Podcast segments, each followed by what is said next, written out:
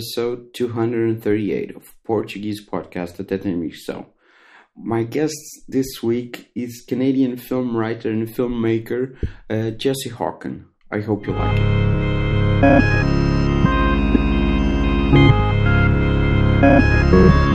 You, you're going to do your own podcast? Yes, I am. I'm going to be doing a, a, podcast called Junk Filter, which is a yeah. pop culture podcast about film and music and politics, but also with jokes. That's the idea. So I'm trying to invite very funny people that I've met online, yeah. and we'll choose a topic and we'll talk about that topic. But we're also going to talk about what's going on in the world on the day that we're recording yeah. this show. So it will be uh, anything pre-written? No. Well, uh, I may have guidelines and things like that. I'm not going to be okay. completely improvising, but um, I'm not reading out like an entire essay or anything. So, but this is your first time doing something like that? Yes, I've been a guest on a few podcasts. Yeah. During this entire pandemic, podcasts have been a bit of a lifeline for me in terms of keeping yeah. my brain. Uh, so I was thinking that it would be fun to be able to sort of give back a little bit and uh, try to save other people's brains. I was just checking if this was still recording because I'm using an actual recorder and I can see the the like the interface. Mm. So it was just because I've had I've had um, uh, bad experiences in the past in not recording things, mm-hmm. and I usually do. Yeah. Yeah. No. So, you, yeah. Every once in a while, you hear a nightmare story about somebody who does a big interview and then finds out that it wasn't recording. Yeah, it, it happened. It it has happened a lot to me. Not actually. Uh, podcasting hasn't happened that that much. I don't know, but in actual interviews for newspapers and oh, stuff, yeah, yeah. Uh, sometimes it, it, it's happened. Yeah, hasn't it happened to you? Because you also write for. Uh, yeah, I can't remember any nightmare stories though. okay, but yeah, but you've been doing it for uh, quite a quite a, a, a long time. I don't know. Doing which? Doing the writing? Uh, writing. Yeah, no, yeah. I have had no big uh, technical problems. No. Which means I'll have a terrible yes. one at some point. yeah, you were saying that you you you you were seeing how how many episodes of your podcast you could go through without mentioning your all time favorite movie from the past uh, ten years. You're gonna make me say the word. yeah, Mortdecai, Which, which I I went and, and and and saw just to prepare for this. Oh, beautiful! What did you think? Just as a, cur- a courtesy, it's um um even worse than I thought. Yeah. Well, no we, offense. We had a lot of fun. Uh, some friends of mine and I making fun of Mortdecai, Yeah. And I, I mean, just to to sum it up, the film was so heavily marketed, like aggressively marketed. There were um, Mortdecai billboards everywhere in Toronto, and they it was like a saturation marketing campaign. Like I'm not kidding, every street corner seemed to have a picture of Johnny Depp on it.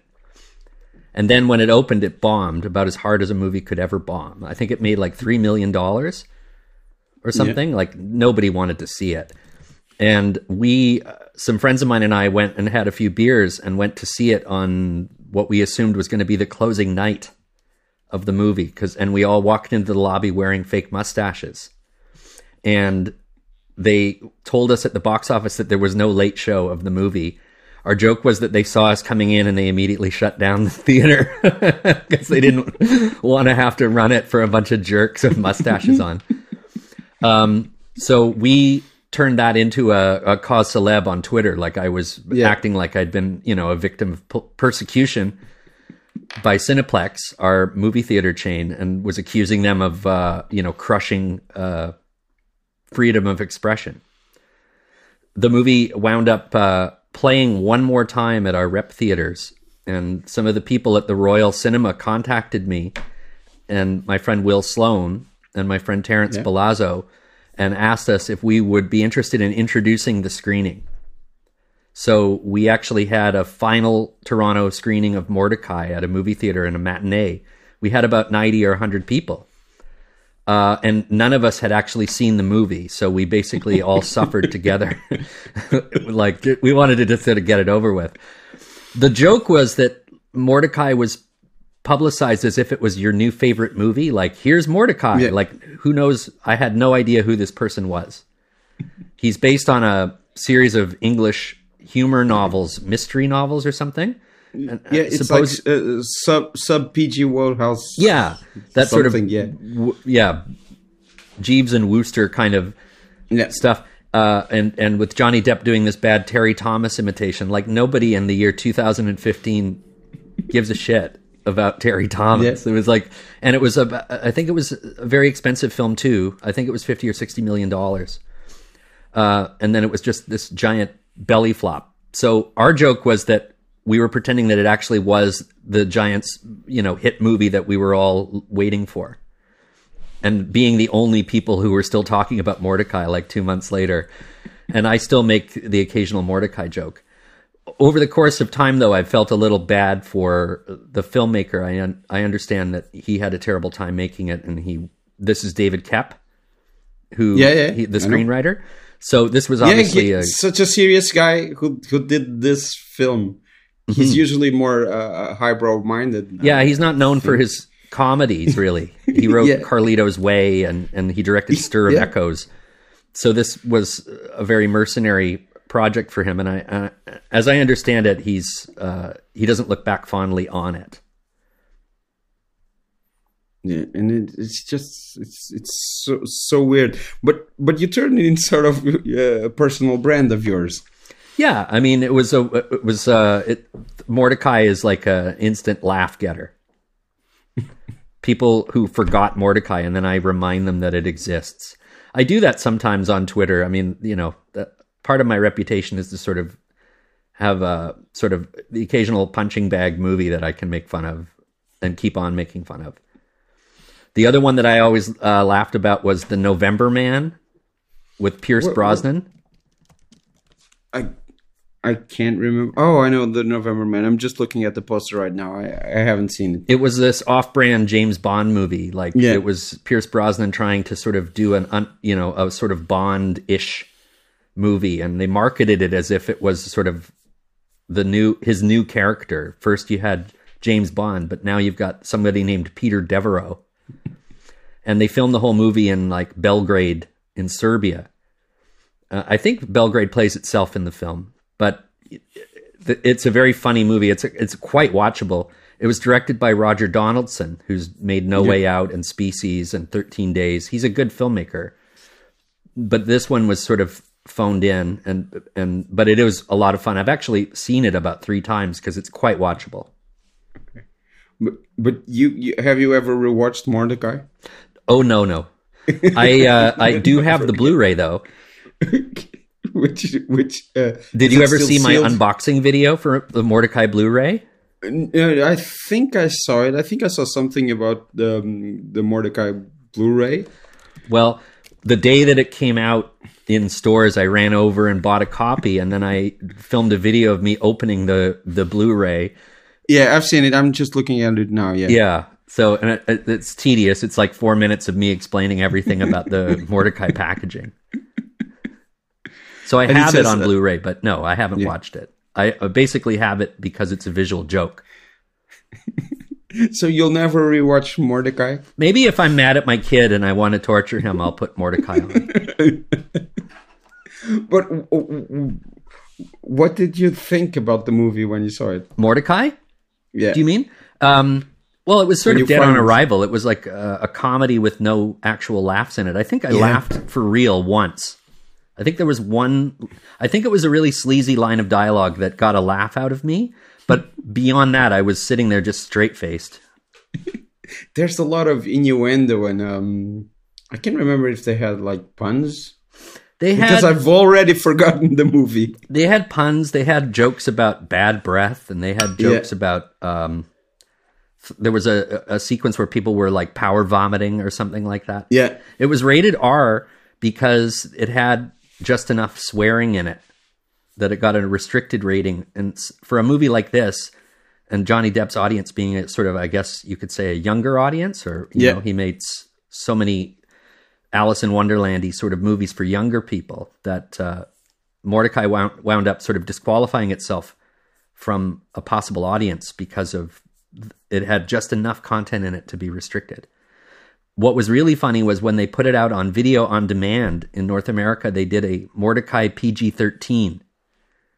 It was actually branded that way. So they, they removed whatever content get, got it its R rating. And then, so you could have rented it on video on demand in either the original cut or the PG 13 cut. And I don't remember that ever really happening in, to movies, like to put out a PG 13 yeah. version and to market it that way it doesn't happen very often. I think yeah, they did yeah, it with the King's Speech. The in the U.S. when it won the Oscar, the Harvey Weinstein did a re-edit of the movie where they took out the swearing that gave it the R rating to try to get more people to come see it. But you know, these are decisions that I think should be made before you release the film. Yeah, of course. Yeah, sure. But uh, Harvey Weinstein wasn't exactly known for his good decisions. No, or, no, no. Or his uh, business prowess. No, no. He's known for taking people's movies and either burying them or, or radically recutting them, which he always did, particularly with Asian films. Yeah, yeah, I know, I know. That that story. I think it's. Uh, uh, someone from um, from Studio Ghibli who sent a samurai sword and said, "You you're not cutting this movie" or something like that, mm-hmm. or wasn't a I don't know. I don't know who did it because I know he worked with Studio Ghibli and the, uh, yeah, yeah, early on. But yeah, he was he was also he, notorious he for uh, buying a movie so that he could do his own version of it and burying. Yeah, it. yeah, yeah. There was that. Uh, I think it was Princess Mononoke. Yeah, they did that, put out. I think they only put out Princess Mononoke. Yeah, so I think that was the the the story, but mm-hmm. I can't remember it properly. So it's it's not um, a good tale for me to tell because I, I don't know it. One of the most well. egregious recuts was uh, when Dimension Films put out Police Story Three Super Cop. Yeah, with Jackie Chan. They cut yeah, 25 minutes out of it, and they added uh, sort of a bad Austin Powersy sort of uh, opening title sequence with yeah. Tom Jones singing "Kung Fu Fighting." It was like really? borderline racist. Jackie Chan uh, does his own dubbing for his movies. I know. Oh yeah, but yeah. Super Cop, the original Chinese cut of Super Cop is really a lot of fun. But the one that they put out in the U.S. was dubbed into English and and shorn of a lot of the good stuff.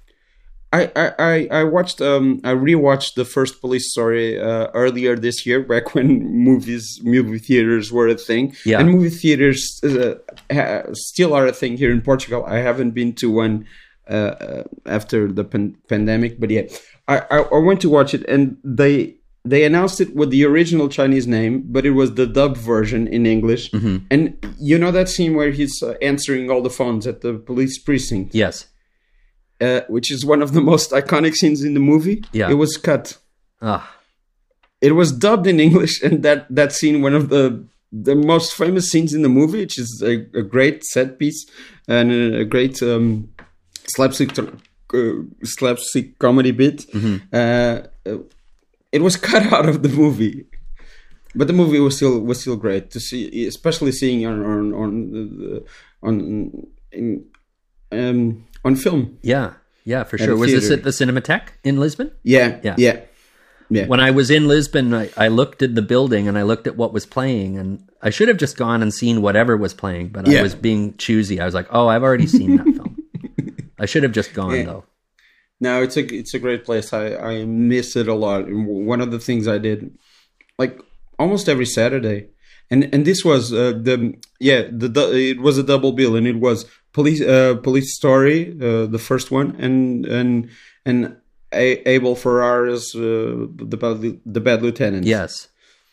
Well, oh, with with the with the uh, the original cut, the with the original song which was um, what was it? A song that sampled "Kashmir" by Led Zeppelin, and Led Zeppelin. I, I think Jimmy Page paid off um, to or sued them to oblivion, so that the yeah, it was Schoolly D's signifying rapper. Ah, yes, he, they took that out.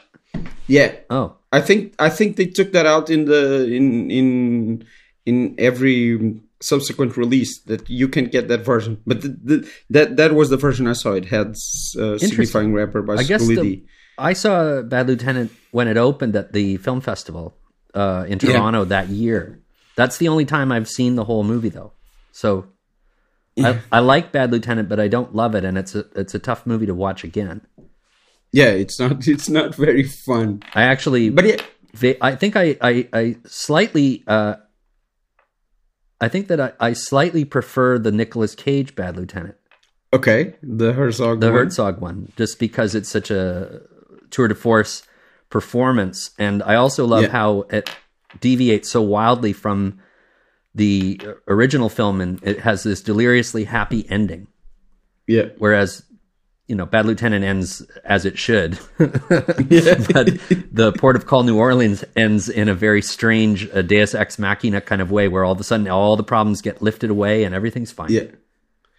I've actually seen both of them at the Cinematheque. Yeah, yeah so yeah, yeah. But you should have gone inside. It's truly, it's a, a very good place. I reckon that in Toronto you have a lot of places like that, like much more than we have here. So- yeah i you guys didn't have too many theaters but there's a beautiful one i can't remember the Yeah. the avenue that it's on but the cinema Siahorge So, so, Cinema São Jorge. Yeah. It's in Avenida da Liberdade. yeah beautiful theater Yeah. I think But- it's like a. Don't they have a screen named after Manuel Dol- D'Oliveira? Yeah, yeah, yeah, yeah. They do. Uh, one of the one of the um, one of yeah one of the screens is. Uh, Is that an original So- old uh, Lisbon movie theater or an opera house or something?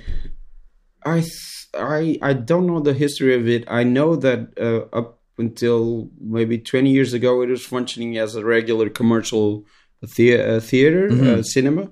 Um, with um, I don't remember how many. Um, how how many screens? Because I think it got divided up or something like. It I got don't know. divided Uh, up, but one of the I was reading up on the on the theater after I saw it, and I, one of the cinemas has like 900 seats.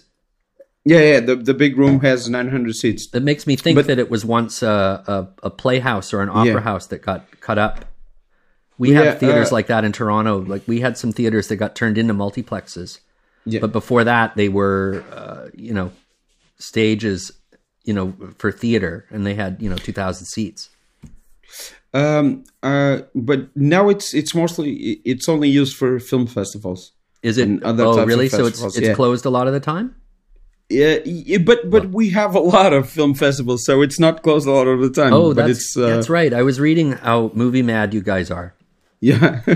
no, but there are there there are in fact a lot of festivals in in, in Lisbon. Yeah. but it's used mostly for that and some live.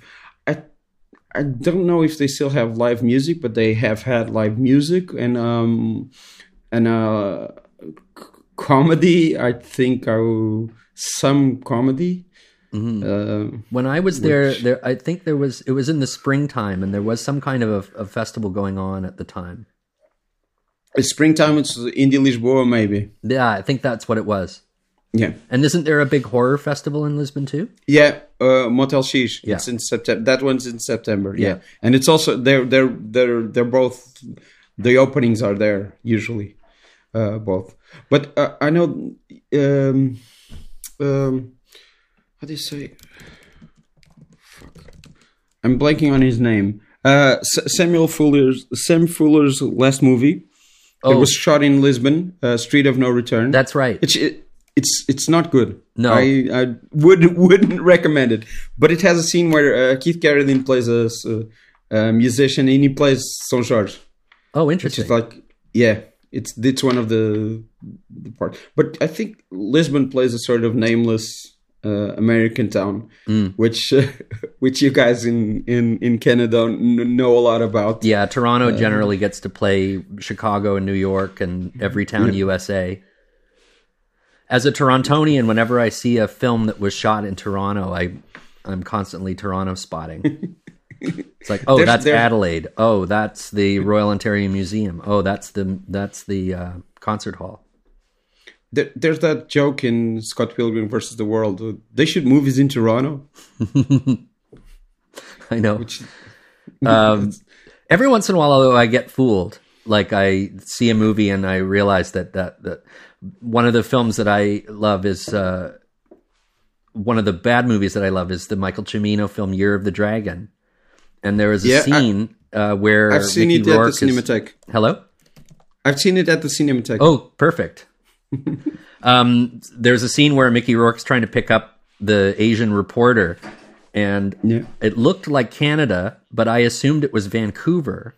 And then I found out years later that it was actually a very familiar street corner to me that they totally dressed to look different. and and I ac- I was actually fooled, but I also had no idea that they actually did some shooting of that movie in Toronto because you can't tell, except for that one part.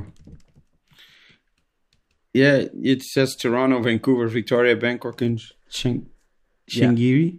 Yeah, they they they went all over the place. They there were Yeah. it was an ex, Cimino was supposedly being on good behavior when he made that movie, but there's all sorts of excess. Like there's a scene that could have been done in a line of dialogue where he goes to Thailand to to buy heroin, but instead, you know, Cimino litters the entire mountain with soldiers. you know, it was like, oh, okay, so we still have twenty million dollars left. Let's go to Thailand. Yeah, that. Yeah, yeah, but that Street of No Return. I just you've seen Street of No Return. I've I tried. I tried watching it. It was just so amateurish. I couldn't stick with it. Yeah, because it's it's it has a lot of Portuguese actors, and it has one of the most famous Portuguese singer songwriters playing an American cop, hmm. and all the Portuguese actors are dubbed, but very badly dubbed, like like like Police Story is badly dubbed, and it's really weird to see that to see like buildings I know. Uh, It's what I'm saying. It's it's it's it's um, a more common experience for you. Like Toronto is all over uh, film, Well- but Lisbon is not usually used as. Well, Lisbon is so distinctive looking a city. Yeah. It's so hard to get it to pretend to be anywhere else. yeah, which is which makes it really weird. is there a, a film that you can name that really gets Lisbon correct? I don't know. Because it's such an incredible city to film in. I was just wondering I- if anybody's made full use of it, even a Portuguese if- filmmaker. I don't know if I uh, get Lisbon correctly. No, that's true. Yeah.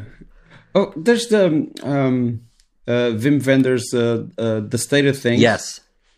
Was that in Lisbon? it has. I saw that so it's- long it's- ago. It's Lisbon and uh, Sintra. Okay. There's a party in Lisbon, and then the ending is in Los Angeles. Uh, I might have to watch that again. I went to Sintra while I was in Lisbon. I did a day trip out Yeah. there. Yeah, we have a there's a Lisbon and Sintra Film Festival. Oh, okay. Which is used to be Estoril and now it's Sintra. I was told after went I went to. Sintra that I should have gone to Cascais. yeah, maybe. Yeah, because you, you yeah yeah you, you asked me if I was in Cascais. Cascais. I was. This was not making fun of the way you were saying. No, no, no. Of course Just- not. I'm not Portuguese. Just I do No, live no, in a no. Portuguese neighborhood. Yeah, that's what I was going to ask you. You live in a Portuguese neighborhood in Toronto. Yeah, there's um like I've got pasteleras near me, and you know if I want a pastel de nata, I can go get one around the corner. a lot of the Portuguese people in Toronto came over here post-war from the Azores. Yeah. and uh, there was there was a huge influx. And uh, when I went to Lisbon, what I was very struck by was when I would walk into a pasteleria, and I would recognize the smell of the floor cleaners that they and the detergents that they were using from my neighborhood in Toronto. and then when I got home, I realized that like all these things were actually very faithful recreations of cafe culture in in Portugal. Yeah. But it's it's it's it's it's really the same. Yeah. Yeah, like the smell was what I picked up on, and you know, it was like the not only the smell of the bakery and things, but the smell of like what the place smell feels like to be in. But uh, and and I've been teaching myself Spanish on Duolingo for the last couple of years, and I I see a lot of similarities between Spain, Spanish and Portuguese in terms of language. Some Some, some similarities. yeah no it's not not identical but like i can i can sort of i understand what the signage in portuguese says a lot better now that i can read spanish Yeah, sure. Ah, there's a lot of signage there. Okay, in the in the in the pastelerias. yeah, the, the, the, the most most of the staff speak portuguese and uh, and uh, lots of Portuguese signage and newspapers. Yeah, there's um there's a very bad Portuguese Canadian film. I'm gonna try and find it. It's awful. I think it's shot in Canada. It has. Do you, know Joaquim de Almeida, Yes, the actor? yes. Is he Portuguese? a- I yeah. thought he was Brazilian Portuguese. Really? I couldn't. I, I didn't. Every, know. everyone, no, no, no. Everyone thinks he's. Uh, I, I, I don't know. We always make fun of the fact that he always plays South American characters. Yes. and I had never talked to someone who's uh, on the other side of the world who has seen him in a lot of things, and we assume that people assume he's South American. So, um, I'm, Yeah, he always plays sort of Escobar-ish kind of ba- bad guys. I I had never uh, seen it actually happen. Someone thinking he was actually South American. That's why I'm I'm I'm uh, uh, impressed. I don't know. Um, But Yeah, do you remember the name of this film? a date with misfortune. That was uh, what I was trying to. Never find. heard of it. But it was filmed in Canada. Yeah, I think. Is it a romantic comedy or something? Yeah, yeah. Because uh, yeah, John Le- L'Ecuyer. He's from I- Mont- yeah, I know who he is, but I haven't seen Okay. this film.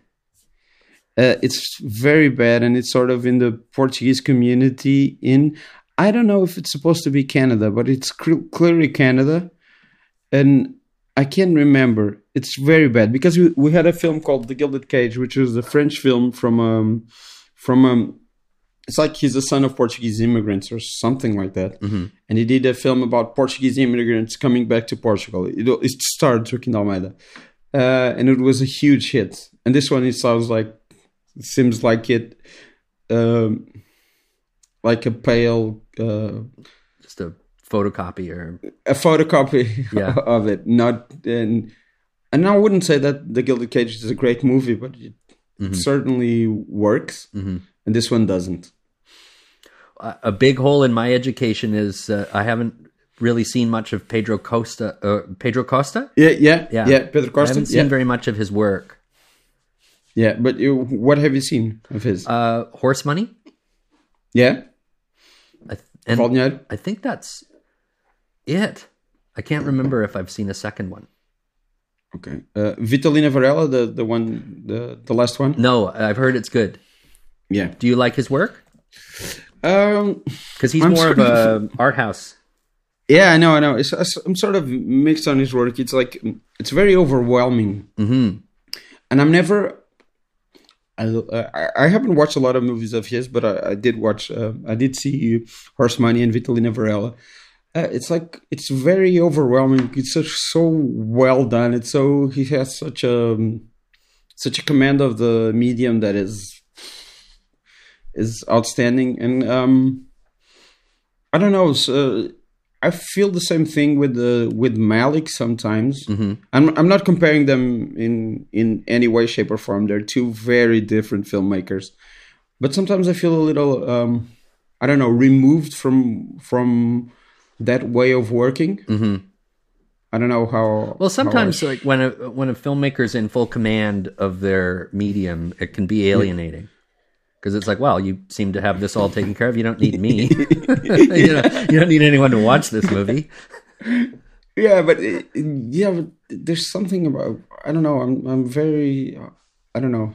Um, um, uh, conflicting uh, feelings. I really did like seeing Vitalina Varela and and, and it, it also had uh, funny parts in it, which is uh, very good. And Well, Pedro Costa has a big following in Toronto's like yeah, at the Cinematheque in in Toronto. They've done regular uh, retrospectives of his works and limited runs. He's got some big fans here.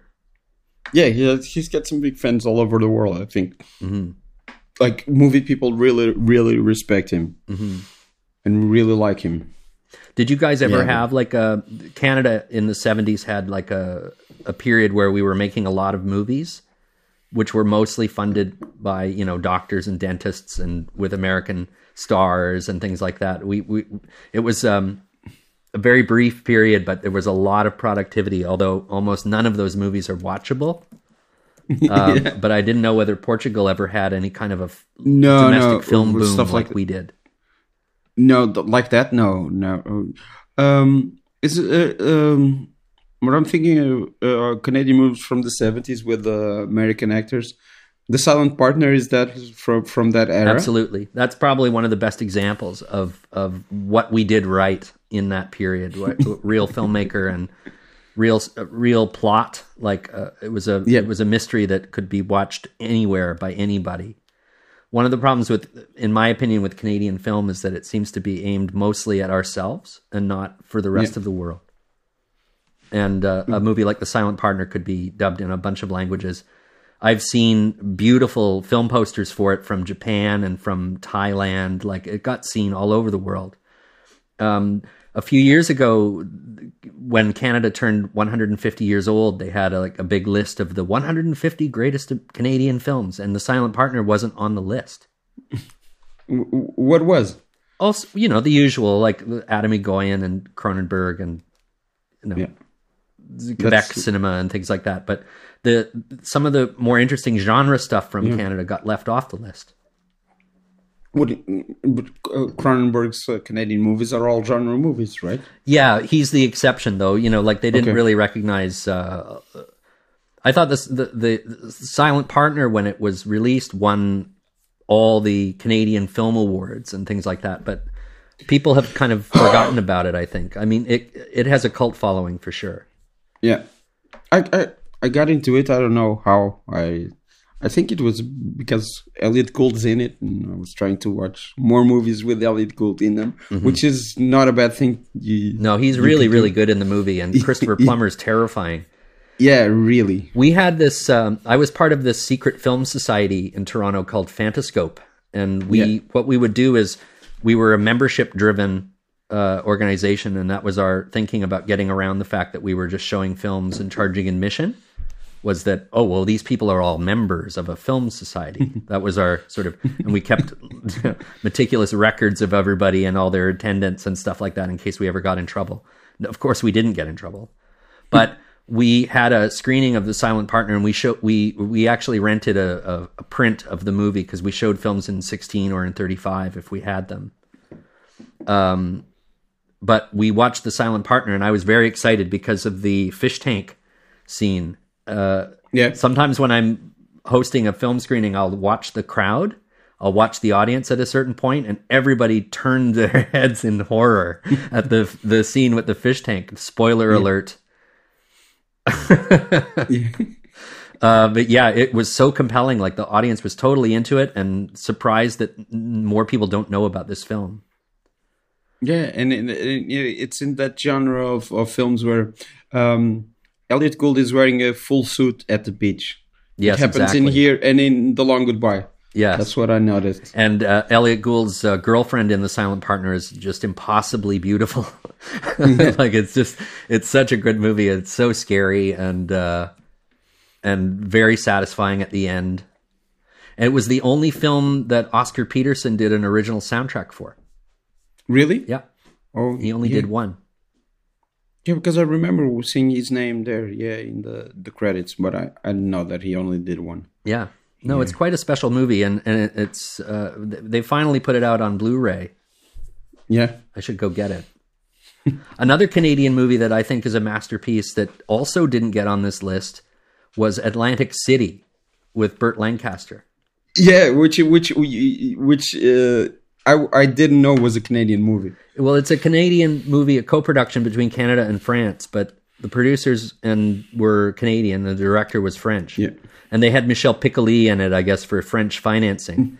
and it had uh, most of the supporting cast were all Canadian actors, but then it had the two American leads, and it was all filmed in Atlantic City. But they talked about Saskatchewan, and I think the the, the young couple in the movie who were sort of in over their heads in crime were from from Saskatchewan. Yeah. Um, but yeah, it's a very, very good film. It's the only mo- Canadian movie that was nominated for Best Picture at the Oscars. Yeah, that's the only time that happened. I think so.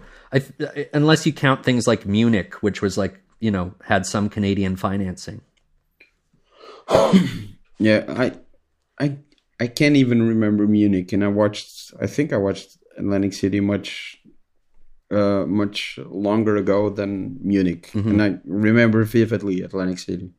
Yeah, no, it's mean, just such- such, a memorable film. It's just one good scene after another, and uh, and it's a tremendously good performance by Burt Lancaster. Like I think that may Yeah. have been. It wasn't his last role, but it could. It might as well have been. It was like just He- wonderful. He did Local Hero after that. That's uh, right. And then he did Wise Guys with Kirk Douglas, the uh, gangster, you know, the aging Yeah. gangsters movie and stuff. But by that point, I think he was just, you know, doing a victory lap because he was Burt Lancaster. But Yeah. but I think he was he was Oscar nominated for Atlantic City, and I, uh, you know, yeah, he should have won. Yeah, but I, I, I really like uh, Local Hero. Yes, yeah, And Bill he's, Forsyth. he's incredible. Yeah, it's that's such a great, great, sweet, sweet movie. Did you And- see and- Comfort and Joy? That's another good one. Yeah, of course. Yeah, yeah. I've seen Comfort and Joy. Uh, yeah, th- th- those. I, I think I really like Gregory's Girl, Comfort and Joy, and Local Hero. I think those are my favorite of his. Housekeeping my is good of too. his. Yeah, uh, It's kind of downbeat, but I like it. yeah. I also like liked it, but I think it's. Uh, I was underwhelmed because it's not the same thing as the others. No, no, it's this also happened. Yeah, sure. Bill Forsyth Continue, was sort of the Preston Sturges of the '80s, would be how I would describe him. Like he, Yeah. he was just making these like perfect little gem comedies that were so much fun and had so much uh, unpredictable characters and very, very light, but also very uh, self-assured filmmaking. Yeah. Gregory's Girl was actually dubbed in North America to be a little less Scottish. Really? They redubbed the movie so that you could understand people a little bit better. Oh, that's that's not very nice. Well, it happens Scottish sometimes. people. There was a Ken Loach film called Riff Raff that Yeah, yeah. Uh, about uh, day laborers with Robert Carlyle, and Yeah. in North America they released it with subtitles. But the interesting thing was that for a Canadian audience, we didn't really need the subtitles so much. We're sort of used to some harsher Yeah. English accents or Scottish accents. But in America, they were like, "Thank God that was subtitled. I could barely understand anything anyone was saying." But s- subtitling is so much better than uh, dubbing. Yeah, uh, one thing I noticed when I was in Portugal was that uh, most international films that were on television were presented with subtitles, Yeah, and in Spain, as I understand it, almost No. everything's dubbed into Spanish. yeah, and but I think cable operators have the uh, like a button to switch. You can switch between dubbed and Oh, on, yeah, yeah, they have And that. in- subtitled or yeah, it's called a secondary audio program. Yeah. but uh, does it remove the subtitling when you do that? I I don't know. I don't know. Yeah. Uh, I'm not saying here. I'm saying in in Spain. Oh, in Spain. oh, I see. I see. Yeah, we we do not dub every. I think Netflix does now, but I don't know if it's in Brazilian Portuguese or if it's in Portuguese. I know that Disney Plus does. He, uh, almost everything that's on Disney Plus is dubbed too, but it's yeah, it's Do you know about our film dubbing world in in Canada? no. in in Quebec, there are laws that films have to be released in a French language version, Oh, But- I know, I know, I know, I know that. Yeah, yeah. but but There's- Quebecois French because Yeah. uh, Quebecois French is distinct enough from French that movies that are dubbed into Quebecois French are not exportable outside of Quebec. Nobody wants. It would be like going to a movie that was dubbed in English with like Newfoundland accents or something. It's just it's uh, just incomprehensible to um, French language, but people who speak French. But um, it's a requirement. So any major film that comes out in Quebec from major studios needs to have a French dubbed version, but dubbed in Quebec. And uh, Xavier Dolan d- uh, does a lot of uh, voice dubbing work for oh, Quebec that that films. that I knew. I yeah, think that's where that he even started as a child Yeah. actor. But Yeah. it's a, there's a limited number of people who do all the voices for the for Quebec films, but it's an expense that studios have to take uh, that is difficult for them to then use that version internationally. Yeah. That's why when sometimes when you buy a movie, it'll say French dubbed in Quebec in brackets. Yeah, the the the, the Mortdecai, your Mortdecai uh, Blu-ray, uh, your Mortdecai Blu-ray said said that it had the French version in it. Yeah, but it would probably be a Quebec dub. Oh yeah, To to find out, I'd have to put I'd have to press play on Mortdecai again, and I don't know if that's ever going to which happen. which you'll, you will never do. I was thinking, I, I- I think housekeeping was like uh, breaking in. Yes, Uh, the, with Burt The one with Burt Reynolds, Yeah. which I, I found I f- thought was weird when I saw it. It was a long, long time ago. I can't, I can't remember most of it. Well, it's it's too But- bad that Forsyth's career was uh, was not a long one. I, I know he's still alive, but Yeah, he's pretty much retired. Yeah, he did that one with Robin Williams throughout the the the ages. That one didn't really go well. I Was think that it was what- a huge. What dreams may come? Was that him? No, No, no, that is thinking of a being human. Oh, being right, right, human. right, right. Yeah, that's right. And it was just met with complete indifference. Yeah, and I think it was a, a, a big budget thing, at least for him. Well, it's too bad that a career like that dies on this sort of "you're only as good as your last Yeah. picture" kind of mentality. But I know that he did a sequel to Gregory's Girl after that, and Oh. that was his last movie. Okay. And I haven't seen it. It's No. called Gregory's Two Girls, Ah, well, no, I haven't seen it either. I didn't know he did No. it. but it's like 1999, so it's like 21 years ago. So Yeah. He also had the great uh, Chris Menges the, as a cinematographer. I think Yeah. he shot Local Hero, but he definitely shot Comfort and Joy. That's a really good looking movie too. yeah, yeah, Chris Menges. Yeah, I'm, I'm seeing. Yeah, it it, it it was shot by him, a local hero. Mm-hmm. He also did Gu- Gumshoe by Stephen Frears. And The Killing Fields. I think he won an Oscar Yeah. along the way for one of the films that he did, but he was a really good cinematographer. He, he he got two Oscars. Okay. Uh, did he win The for The Killing Killing Fields and- Yeah, and the mission. Oh, It's like of course. Roland Of course. Joffe. Yeah, The Killing Fields. I don't really like Roland Joffe very much as a filmmaker, but The Killing Fields is excellent. I've I've never seen it. Oh, you should. It's a very atmospheric film. And the first hour of The Killing Fields is the best part.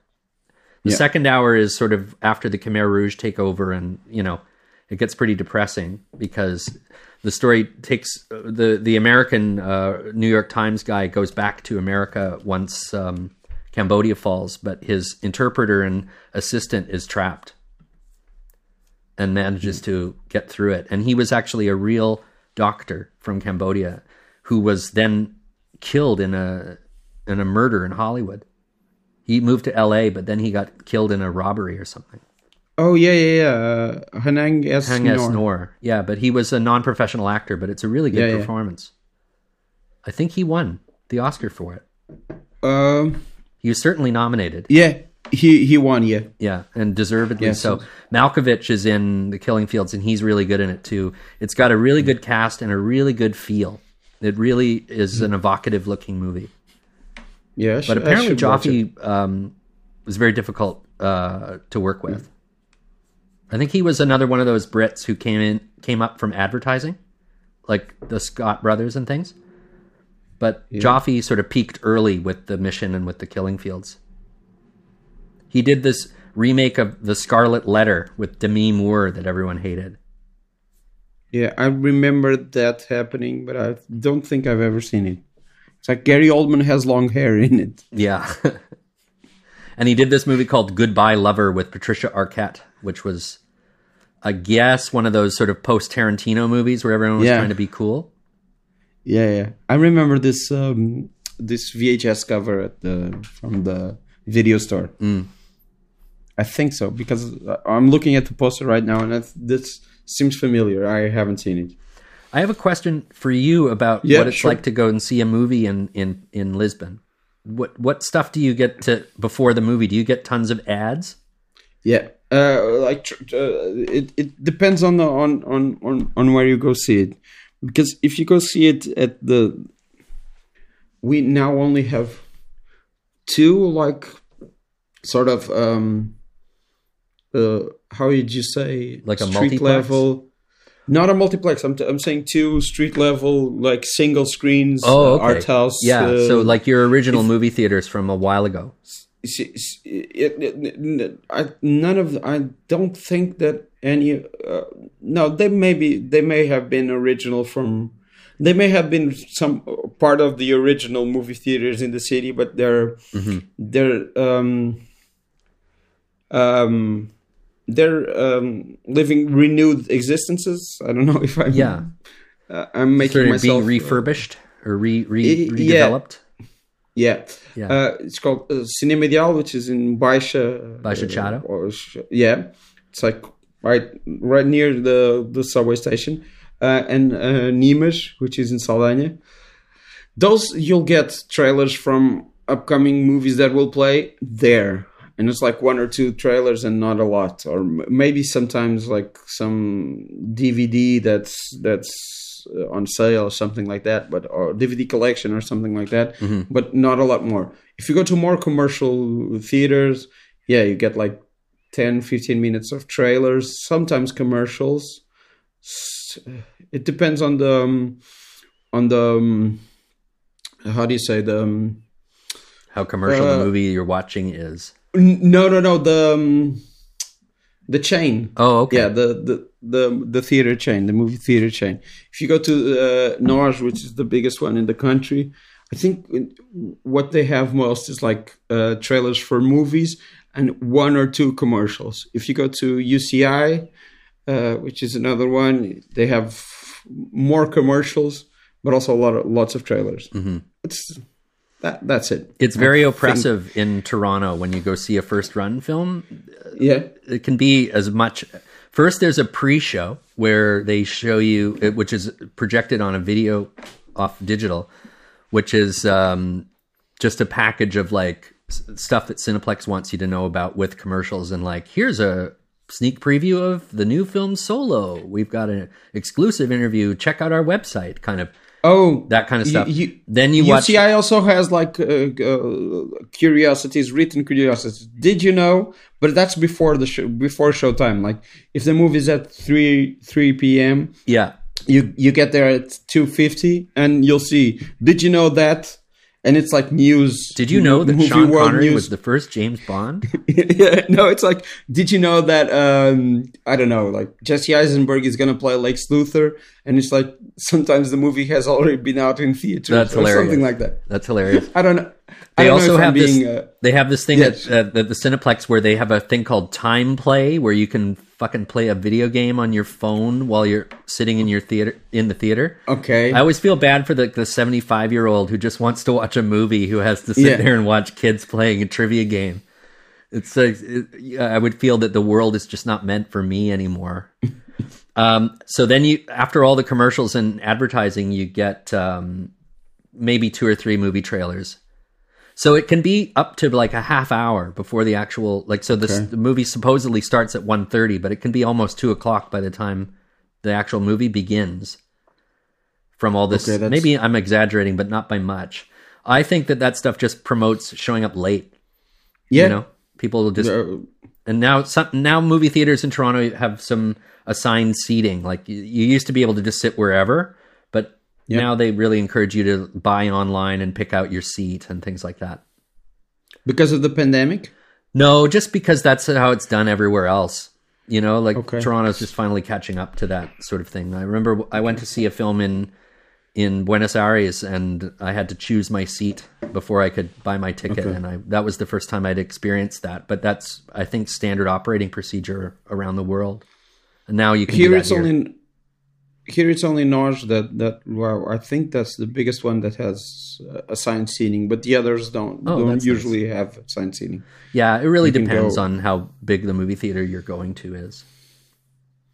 Yeah, but it's not it's not that common here. That's uh, Hmm. and I I really don't like it. No, I mean, you know, and also you get to see all the what these all these nerds are doing. You know, like there are all these like areas that I guess nerds want to have to make sure that they're sitting in and stuff. Yeah, So I would always try to choose a seat that was kind of far away from everybody else, but that's pointless because people are just going to wind up sitting next to you anyway. I really don't Yeah, care where I sit for the most part, I, just as long as it's not up front. Oh, I, I really like sitting up front. Oh, do you? At the center. Where It's you like- can't, Yeah. you have to move your head to see somebody go from left to right. That's too close No, because because uh, yeah, because it's very rare that we have like uh, so big a screen that that will happen. When I was a kid, I went to see The Empire Strikes Back at this theater called the Cinesphere, which is a big domed yeah. cinema that showed uh, had the capacity to show IMAX and big seventy millimeter. But we wound up sitting like right off to the fr- on the front row, right off to the left. So the whole movie was just unwatchable. I mean, I yeah, no, of course, I've seen it many times, but it was like I had to actually crane my neck to see stuff. No, it, it, that's not what. It's as I say, it's like uh, theaters where where you can see well if you're if it's just in front of you. Mm-hmm. I just like it because mostly uh, not a lot of people like it there. Mm-hmm. So yeah, and and it's less likely that someone will sit right next to me, which sometimes happens, which is like which is very I'm using like a lot. Uh, is is very annoying. Are you a little worried about what it's going to look like for movie going once the pandemic's over? V- very much. Yeah, me too. I, I, have, I, I, have a feeling that a lot of our what what few single screens Toronto still has, I just don't think they're going to survive. Yeah, that's. Uh, but uh, I think that here, as I said, the theaters are are open, and I think the single screens are doing uh, pretty well. That's I think compar- comparatively, uh, and and comparing them with the others, from what I've gathered, there are there are places that are really doing as well as sort of as well as they could. Like yeah, they're they're staying, uh, they're they're hanging in there. I'm not gonna say that they're booming or business is booming or something like that. That's what what I've from what I've gathered, they're hanging in there, which is very good. Because yeah, I'm afraid that that the uh, so cinema culture that I grew up with won't be available. Well, I always think that these soon. things are cyclical, and that you know, yeah. what what what goes away for a few years comes back, like vinyl. You know, I, I think there'll yeah. always be a future for going to a movie but in terms yeah. of going to a movie every day or going to your choice of yeah, movies, I don't know whether that's going to ever come back. Yeah, that's that's the thing. That's what what I was uh, thinking about. Yeah, going to the cinema to the movies every day and having like four or five showings of the same movie that you can choose from in the same place. That yeah, that probably a couple of movie theaters again. in Toronto have gone up. You know, the, the now the for sale signs are going up and yeah. You know, they they probably weren't doing all that well in a good period, and the pandemic yeah. just finished it off. Or uh, there was a lot of um, brinksmanship. Like all summer, they were like, "Oh, we got to open up the movie theaters in time for Tenet." Oh, they moved Tenet, but we'll open the movie theaters when Tenet opens, and and then finally, in the end of August, they they reopened the movie theaters. But people like me, I'm not going to go to a movie theater during a pandemic. Yeah, you know, like I would love to see Tenet, but I'm not gonna go and watch a movie. For me, a movie is uh, something nice that you can do when things are working. But if yeah. things are not working, I'm going to be distracted. Like I'm going to be sitting there in Tenet wondering whether or not somebody with the coronavirus just coughed on my neck or whatever, you know. But uh, aren't masks mandatory? Yes, they are. But okay. But they're mandatory in the sense that you have to wear them when you go into the cinema, but they are selling drinks and popcorn. So you know, yeah, yeah. And I also think a movie like Tenet brings out the sort of uh, Ben Shapiro-y types who think the pandemic's a hoax and you know yeah. proudly don't care.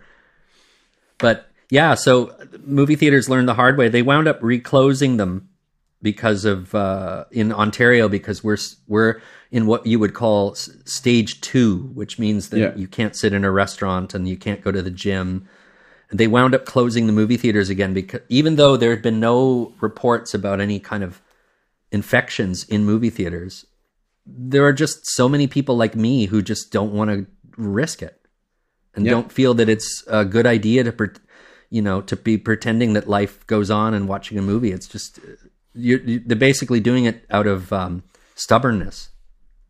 But don't don't doesn't the the Canadian government uh, help the arts? Sort of. Uh, I mean, there's only so much money to go around. I mean, yeah. and and once once one sector starts getting assistance, all these other sectors come roaring in too. I mean, and here in my province, there are all these mixed messages. Like they, you know, they have the schools are open, but all the restaurants are closed, but the casinos are open, but the strip clubs are closed, but you know, it's like nobody really knows what to make of all the protections because they they seem to be contradictory. Yeah, but um, I, have always heard of uh, musicians, Canadian musicians, getting money from the government just to. Yes, we have uh, yes. funding agencies and granting agencies, yeah. but you know, this is the sort of, and and it's a paradox in a little bit because you know when people are sort of cooped up and can't go anywhere, there's a possibility for sort of creativity to flow, and you know that's certainly one of the factors that led me to start the podcast. Is like, well, I'm yeah. sort of trapped here uh, maybe it's a good time to sort of play around with some technology and communicate. But um, whether or not uh, there's an audience, and, and for musicians, whether or not there's a place to play when when this pandemic is over, like concert halls and you know clubs, they're all under intense um, pressure. Will there be uh, an infrastructure that will reopen when the world reopens? yeah people just don't know but uh, you know you can look at uh, what was the longest period in lisbon or in portugal for a lockdown like how long was oh. were things locked down um i think it was like or, or, I think it's like 10, uh, 11, March 11th or 12th or something like that. Like sort of early to mid March. And then uh, I think June was when things started reopening. Mm-hmm. I think uh, movie theaters started reopening early June. Oh, yeah. That's good.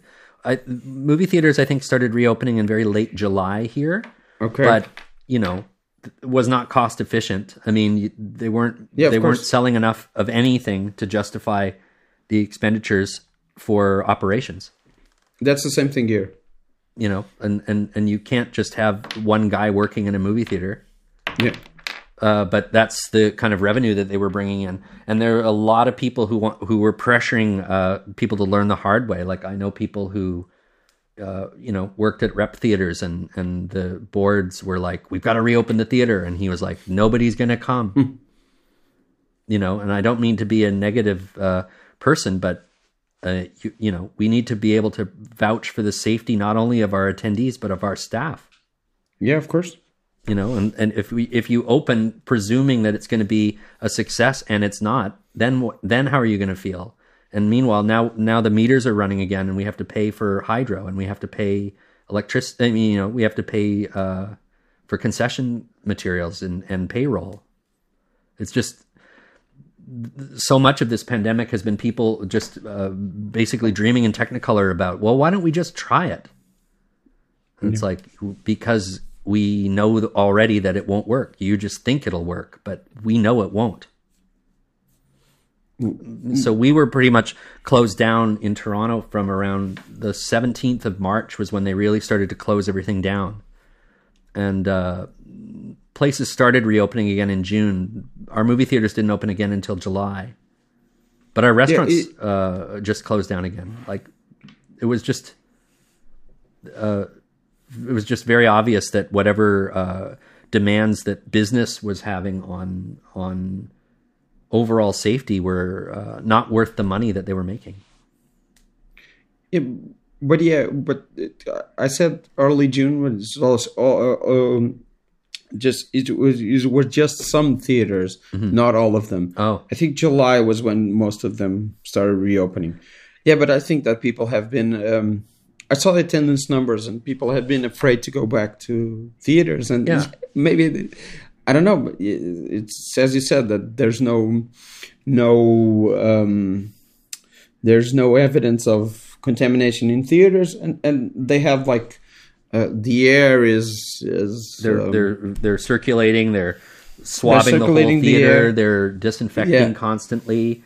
But you know, They're I would be weirded out things. if I went to see a movie and like I felt like I was in, visiting somebody in the hospital. Yeah, it's like course, it's not yeah. worth it. For for me, it's it's using a mask so so for two hours in in a theater with the glasses and the and uh, I don't know. Uh, I I I can't see. Like, um, movies are enough. Movies are enough of a challenge for your own Yeah. uh, attention span. But if you're also thinking about this like terrible thing that's happening and all these measures that Yeah, have been sure. put in place so that you can enjoy yourself, it just seems decadent to me. It's I would rather just not participate. I'll go when it's. I'll go to a movie when they're not going to take my temperature at the door. Yeah. But have you, you've been watching movies at home? Yeah, uh, but but you know what's interesting is I've I haven't really been like I know there are a lot of people who are like oh now I can finally watch Berlin Alexanderplatz or I can Yeah. finally watch Heimat. I've never seen the whole thing, and you know good for them. But there's just so much going on in the world that like I actually take more pleasure out of uh, the the service called Tubi. Do you guys have Tubi? T U B I. What's Tubi? No. Tubi is this free uh, streaming service that is is certainly in Canada uh, that just shows garbage. They show, you know, For children. no the garbage for everyone. Like they show uh, the kind of movies that you'd find at three in the morning on TV in like the eighties. Okay. And they you get the occasional. I think every ten minutes or so you get a forced commercial for Pepsi or whatever, which is so basically it's it's Tubi has been where I've been finding some pleasure in terms of streaming. I've barely watched any new movies. I haven't watched too many movies that I love, even as comfort uh, viewing. But I've been watching crap on purpose. Like Tubi, uh, one of the funnest movies that I watched during the pandemic was I watched the Jackie Chan movie called The Protector. What's the protector? The Protector I, I was the done tuxedo. by James Glickenhaus, who did uh, Shakedown. But in the mid '80s, he did this very strange movie called The Protector, which was an, a, the second attempt to make Jackie Chan a movie star in North America, because he was in the Cannonball Run and something called um, The Big Brawl or Yeah. Battle Creek Battle Creek Brawl. But in the mid '80s, he did this movie where he and Danny Aiello played these two Yeah. New York cops who who get sent you off had to me Hong at Kong. Jackie Chan, and you got me with Danny Aiello. I'm, I'm, Yeah, I'll be sure to definitely check it out. It is so much fun. Um, and it was this sort of the, the kind of watchable trash. And to me, like in this sort of trashy, depressing time that we're living in, I would rather watch some garbage than that sort of takes my mind off it and gives me a, a good time than to actually try to engage with anything, like to try and watch something important. I haven't done very much of that. I I uh, I have some trouble watching important things, but I sometimes can do it. Mm-hmm. I don't know. I think that early pandemic, I was much more, I was much more focused in watching movies. Mm-hmm. I was, uh, uh, or what I, I I was. It was much more, much easier for me to focus on watching movies, Mm-hmm. to focus on f- films, and I watched a lot of things, like two or three movies a day, and really good things. But now, uh, for the past few months, uh, it's been, yeah, it's been a challenge. But I have been watching some good things. Yeah, Did you guys? Uh, did you see the second Borat? Yeah, sure. What did you think? I liked it. I li- I liked it too. yeah. Uh, I thought as a movie, it was a better. It was better uh, as an overall movie. I thought it was a little bit better than Borat. I, in I terms thought of so structure. too. I th- But think in terms Jason- of huge Jason- laughs, Borat was funnier. yeah, I think that Jason Woliner, uh, the director, is is a sort of a better director of things like this than, Than- Larry Charles. Yeah, for sure. And uh, I think one of the reasons why Borat Two isn't is is is an angrier movie, but a, not as funny a movie is in keeping with what this entire time has been. Like I think it's Yeah. going to be. I'm glad, for instance, that it was the first film that I saw that takes place during the pandemic. Was Yeah. this film that is like highly critical of uh, of just the disinformation and and uh, naivete and you know the racism that Borat was sort of uncovering in the first movie is now on full display. Uh, it's just a a very scary uh, portrayal that I think is going to stand the test of time. It'll be a good t- time capsule of what it was like to be here during all this. And it was, and that idea struck me. There was a scene where Borat was talking to that woman who was uh, helping them out, the black woman, Yeah, yeah, yeah. where they were socially distanced from each other in the yard and they were talking. And I was struck that that was the first um, fictional depiction I'd seen of how we now talk to each other, being very Hmm. far away from one another and, and respecting our space with our masks on and stuff. And I, I thought it was quite poignant that Yeah. that it was Borat that sort of uh, was the first movie to sort of depict this weird time that I don't think is going to be ending anytime soon, as opposed to a movie that's like. You know, I was joking at the beginning of the pandemic that like Sundance next year will be full of movies called like Six Feet Apart or Yeah. Social Distancing or whatever. You know, these movies that are like, you know, this was filmed, you know, we filmed this movie on Zoom. You know, we're just going to be drowning in this, uh, you know, these Yeah, pedestrian sort of uh, dramatizations of things, and I think it's more honest to to dramatize it in a in a in a sort of a, a more vicious way. Yeah, I, I, that that that woman, uh, Jeanise Jones, she, I think she was a bit mad that she didn't get, uh, she wasn't paid a lot for the movie, and they set up a GoFundMe for her. Well, I hope she makes a Or lot of money. I think she did, yeah. And Because the- she's she's, and the- she's like the best person in the movie. Well, for me, the best person in the movie was uh, the daughter. That was a, Yeah, no, no, the best, the best uh, person, Oh, the real best. person, Yeah, she Uh, was as actually a, a- real person and, and a very human person. and a very human and uh, with well intentions, Yeah, and yeah, and Uh, and the movie also played around in an interesting way with, um, you know, because people were saying, oh well, you know, it looks really staged. It doesn't look like you know that's she's probably acting a little bit or improv, and it's like I don't care. yeah, yeah Does sure, it sure, work sure. or doesn't it work? I think that's that's what uh, Jason Woliner is good at. He worked with in in uh, in Nathan. Uh, he worked Oh, on Nathan Nathan, For for, You. you. Yeah, which has a lot of that. Yeah. I, I- if it works, then I don't have any further questions about whether or not it was written or not written. I mean, Yeah. is it is it affecting? Is it? And even if it is uh, staged or forced, I also don't really care about that either, because we're living in a very staged and forced time right now. Like Yeah, sure. when uh, you know fiction is r- sort of outpacing reality. So questions about authenticity and uh, and accuracy and real reality or whatever are just time wasters to me. It's a comedy. It's not a documentary, and there's no need to judge it on documentary values. Yeah, sure. And it's also a comedy that's not very funny uh, in many long stretches, but it's uh, certainly uh, achieves what satire is supposed to do, which is to make you kind of upset. That Yeah. that that scene where they go to the uh, family clinic for th- for abortion Yeah, yeah. counseling, that which is a giant joke. Like I thought it was very funny that they were trying to be more disgusting than he was, yeah. Yeah. and they sort of Yeah. really rattled his cage. But it's about time because that's what this guy does for a living. Yeah, and, and and he's he's been doing it for for for quite a while. Yeah. and he yeah he lives. That's how he makes his living doing that, which is Yeah, um, and, and and it's so you know, as a Canadian, and I know that there are parts of Canada that are like this.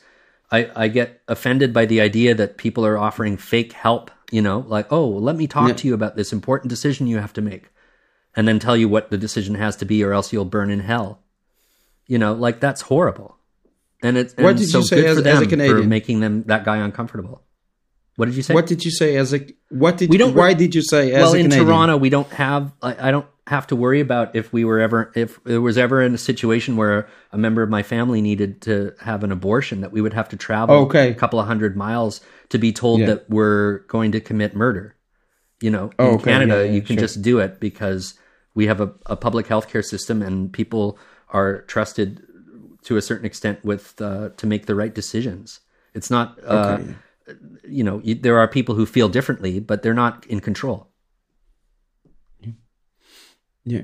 Well, I, I was thinking when you when I think of, of Canada, I think you mentioned on Twitter uh, the whole nine yards, yes which was a movie Doesn't that take for place here or reason I- something? Uh, that takes place. I think it takes place. I don't know if it's. I, I don't know if it's Toronto, but that's where uh, where I got all my uh, ideas about what Canada is from. Oh, I've never I seen had it. it I just DVD like to make fun of it growing up. because it was um, they they made a movie called The Whole Nine Yards, and then the, years later, when nobody wanted a sequel, they made one called The Whole Ten Yards. yeah, yeah, yeah. So- I've never seen the sequel. Well, I was But joking when Warner Brothers announced that they were going to be using some of their intellectual property for Space Jam 2. Yeah, I was like, "Oh, great! We'll get to see the whole eleven yards. You know, like they can work uh, all their all their intellectual property. We can find out what's going on with Bruce Willis and Matthew Perry. like that's the Warner Brothers intellectual property that nobody wants to like bring back. Oh, it's it's in Quebec. Yeah. Yeah, that's right. I haven't seen it, but I did see uh, the score with Marlon Brando and Okay, Edward that's the Norton, and that takes place one, in yeah. Montreal. Yeah, yeah, that's that that was the two I was thinking of and it's like that the score is I think it was the score where Marlon Brando didn't wear pants Yes. because he didn't want He did not any- want Frank Oz to film him in a full shot, so he did all his scenes in uh, in with no pants on, and also got mad at Frank Oz and said something like, "I'm not one of your fucking muppets. You're not going to put your hand up my ass and make me talk." He said something Yeah. like that to him. Yeah, he did the movie under protest. Yeah. He's Which he's fine in it. You know, it was always Yeah, interesting sure. to see late Brando, even if he wasn't really acting anymore.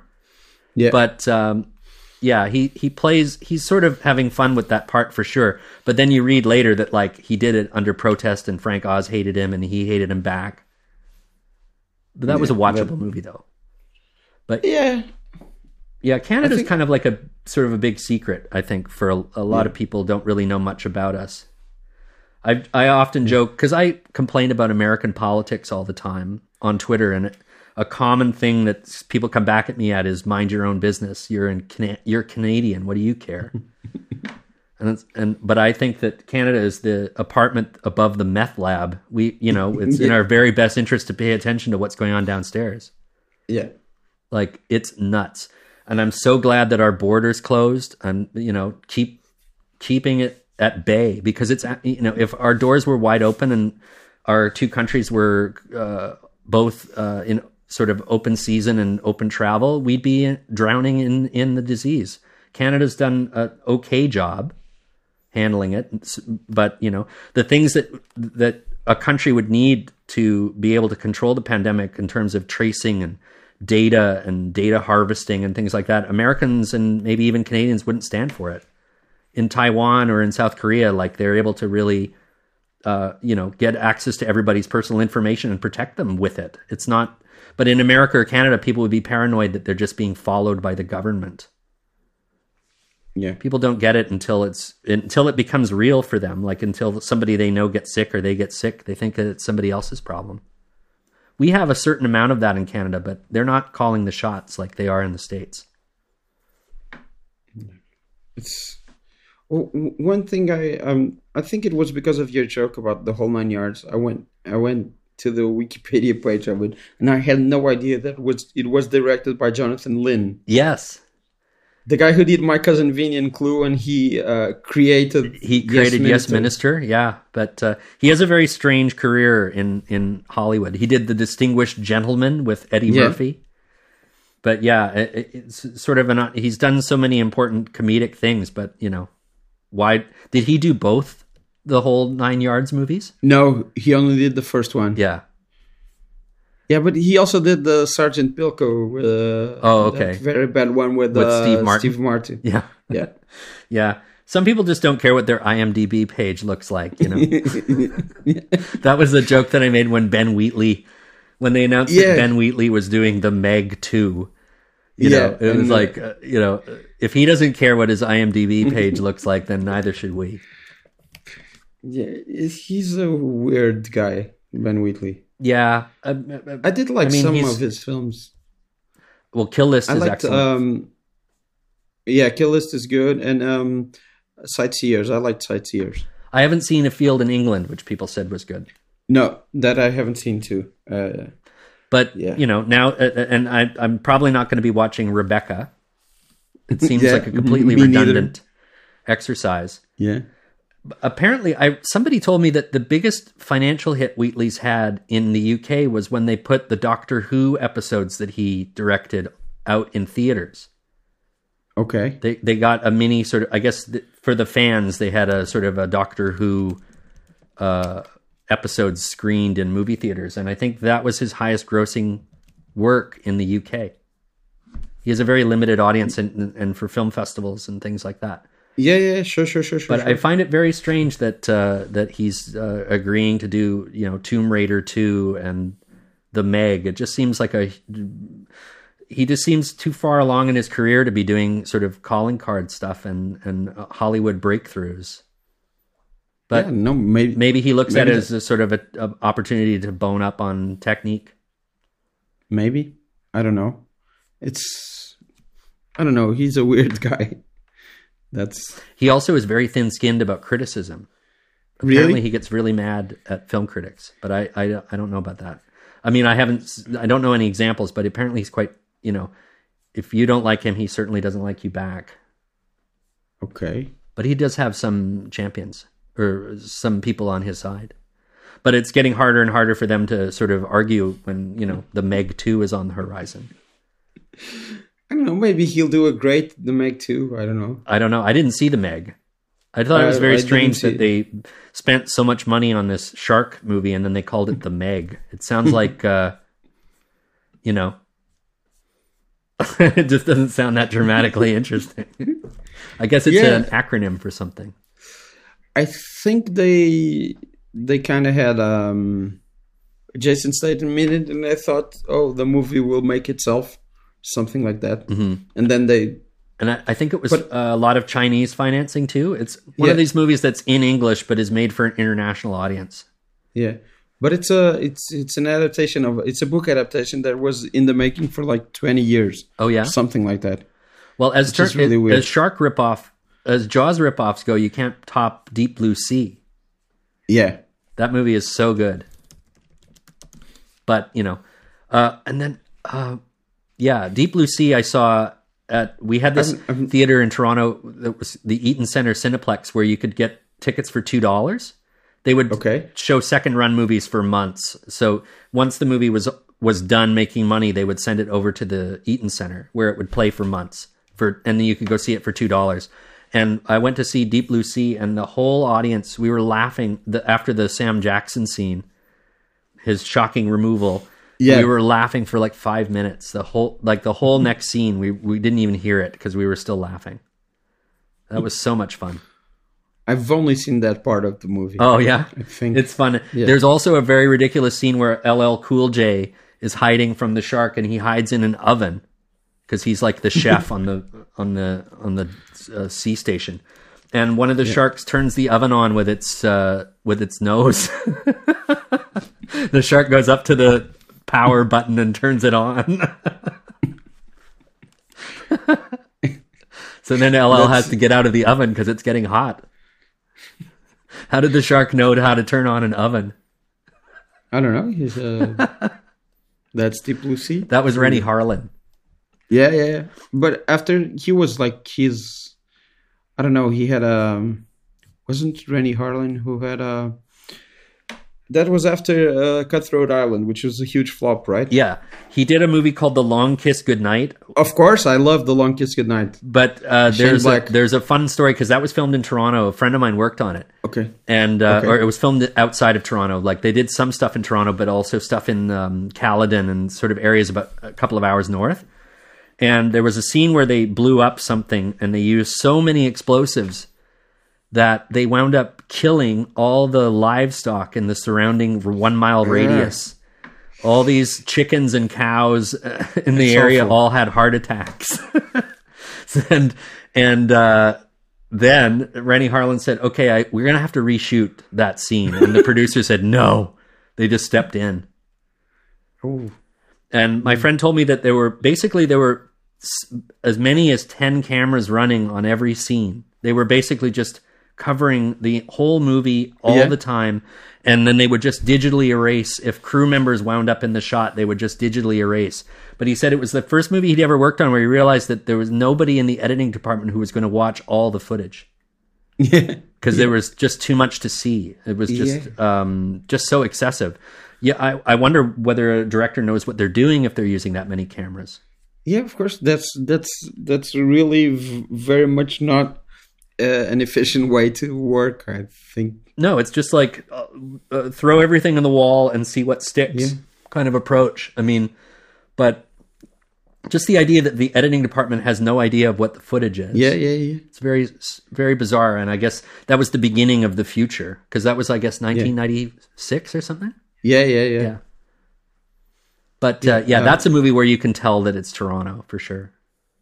Oh, I I had no idea. So Okay. I, I, well, no, what I mean is, as a Torontonian, we see it. We Yeah, see yeah, it, of course. and we just go, "Oh God."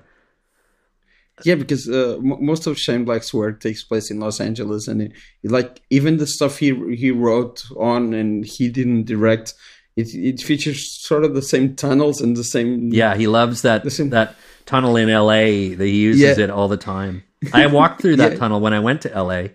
yeah, I found it. It's sort of near downtown L.A. and I actually walked through it because there's a pedestrian lane for it. yeah, It was like because I guess it's in Blade Runner and stuff too. yeah. Um, I am a huge fan of The Last Boy Scout. Of course, yeah, That's sure. such a good movie. I think I saw that Yeah. about four or five times because it was just that's so good. Yeah, and it has that tunnel.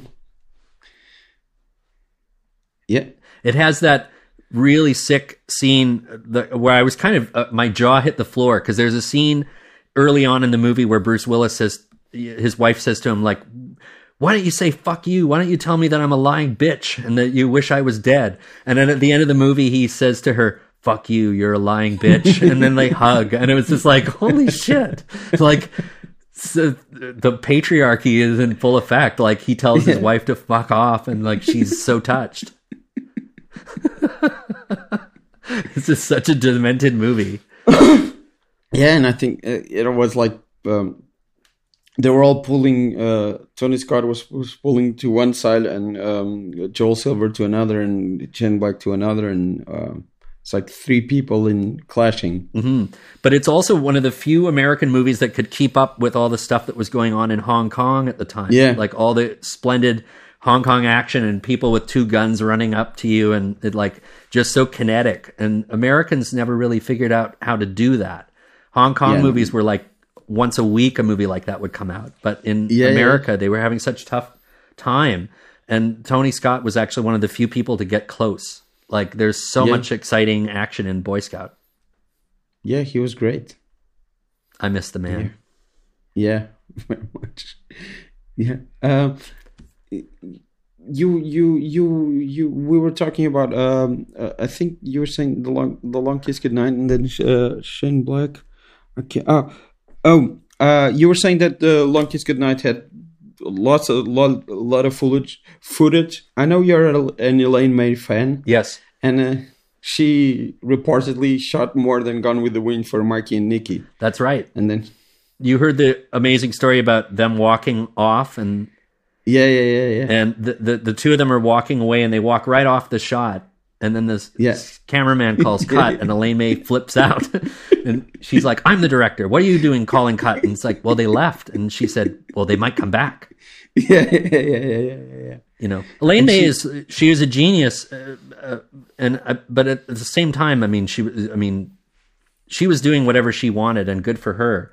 But yeah, Yeah. she shot like a million and a half feet of film for Mikey and Nikki, and there's you know, it's it's a very crude movie. It doesn't look like they shot that much footage on it. I love it, Yeah, but uh, you know, Yeah. I was actually I had the honor in Toronto of introducing a screening of Ishtar because Okay. they were doing an Elaine May retrospective at Lightbox, and I was invited to introduce Ishtar.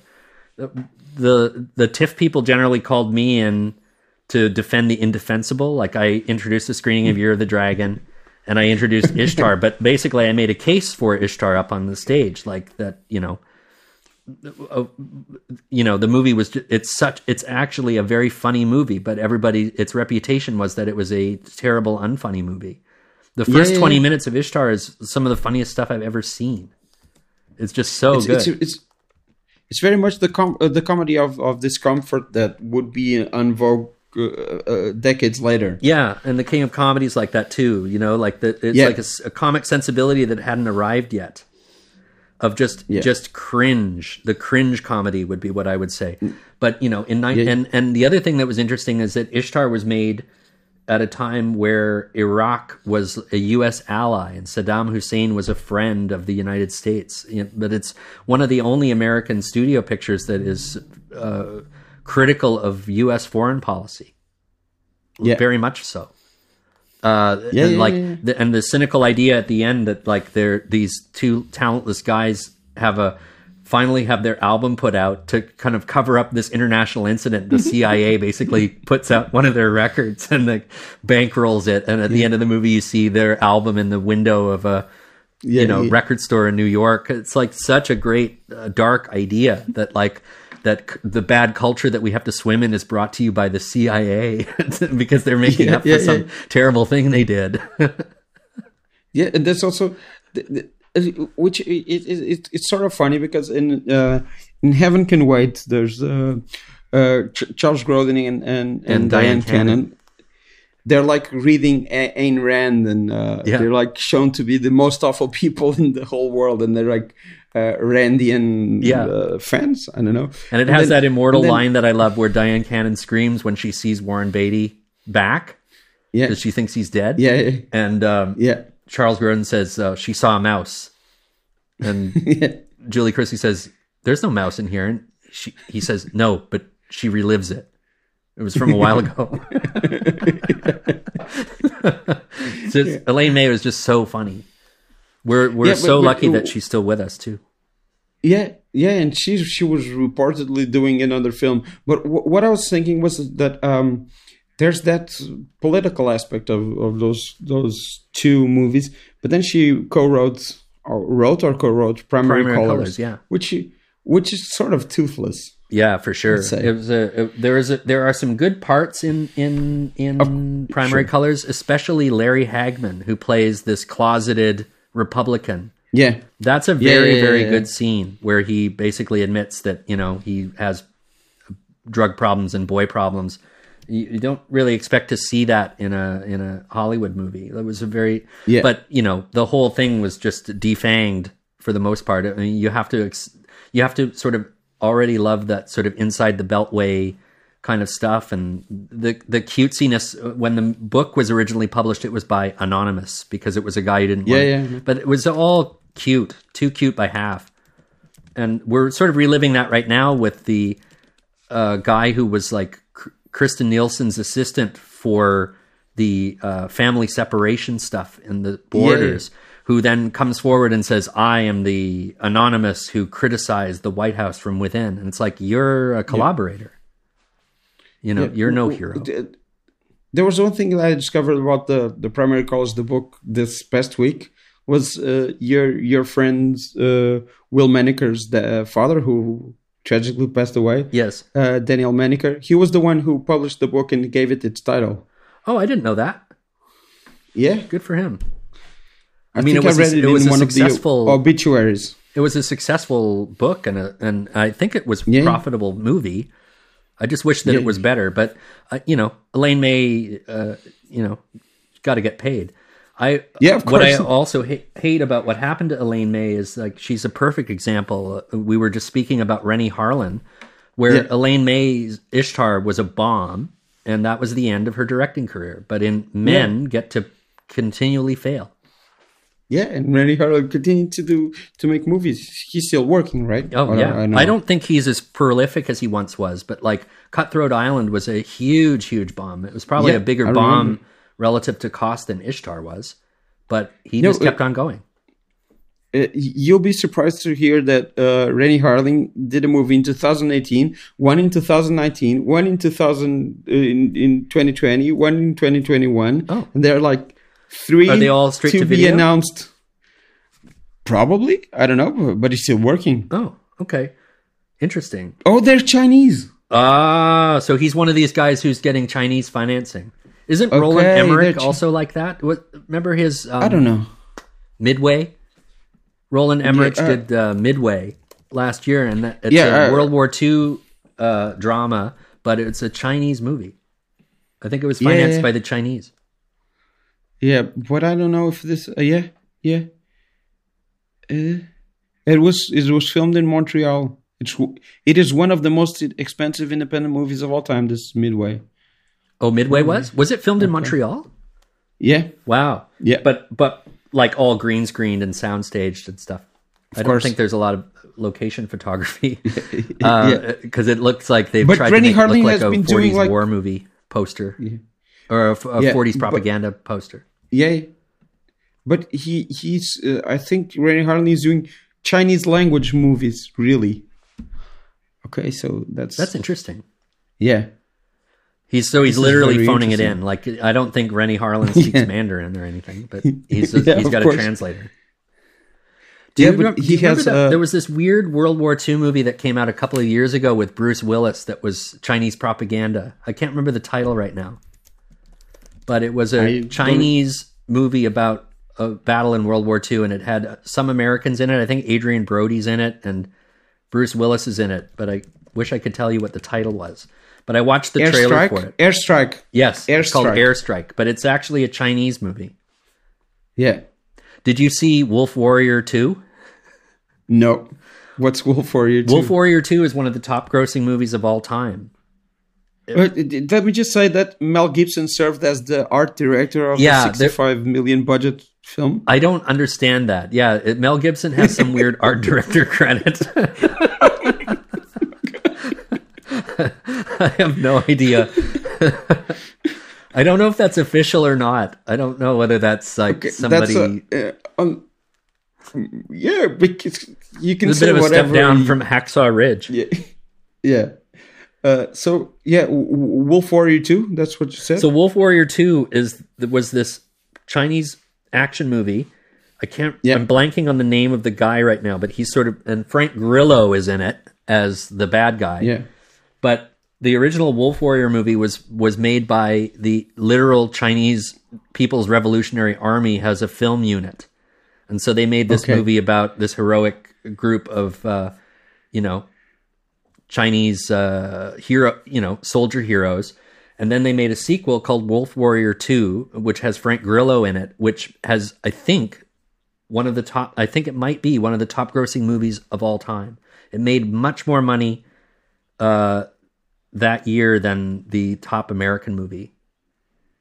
yeah, yeah. It is the third highest grossing film on of all time in a single market, behind Star Wars: The Force Awakens and Avengers: Endgame. Yeah, I watched it. It was on Netflix, and maybe you've got it too. but yeah, it's not good, but Yeah, it's- probably. it's, incredible just to see how uh, different, um, you know, how different countries can recreate American style movies better than Americans can at this point. Like it feels like an American action movie, but its politics are all revolutionary in in uh, uh, Chinese revolutionary. In Wolf Warrior 2, I think the bad guys are I think they're American. I'm blanking on it right now, but their master plan is to uh, spread this virus through the inferior blood of of black people. okay. It's like, as I recall, there's like some there's some unnamed African country, and there's some sort of evil plan to sort of uh, spread this virus, and and you know, this no American movie would dare uh, have that be the plot, but in China, they did.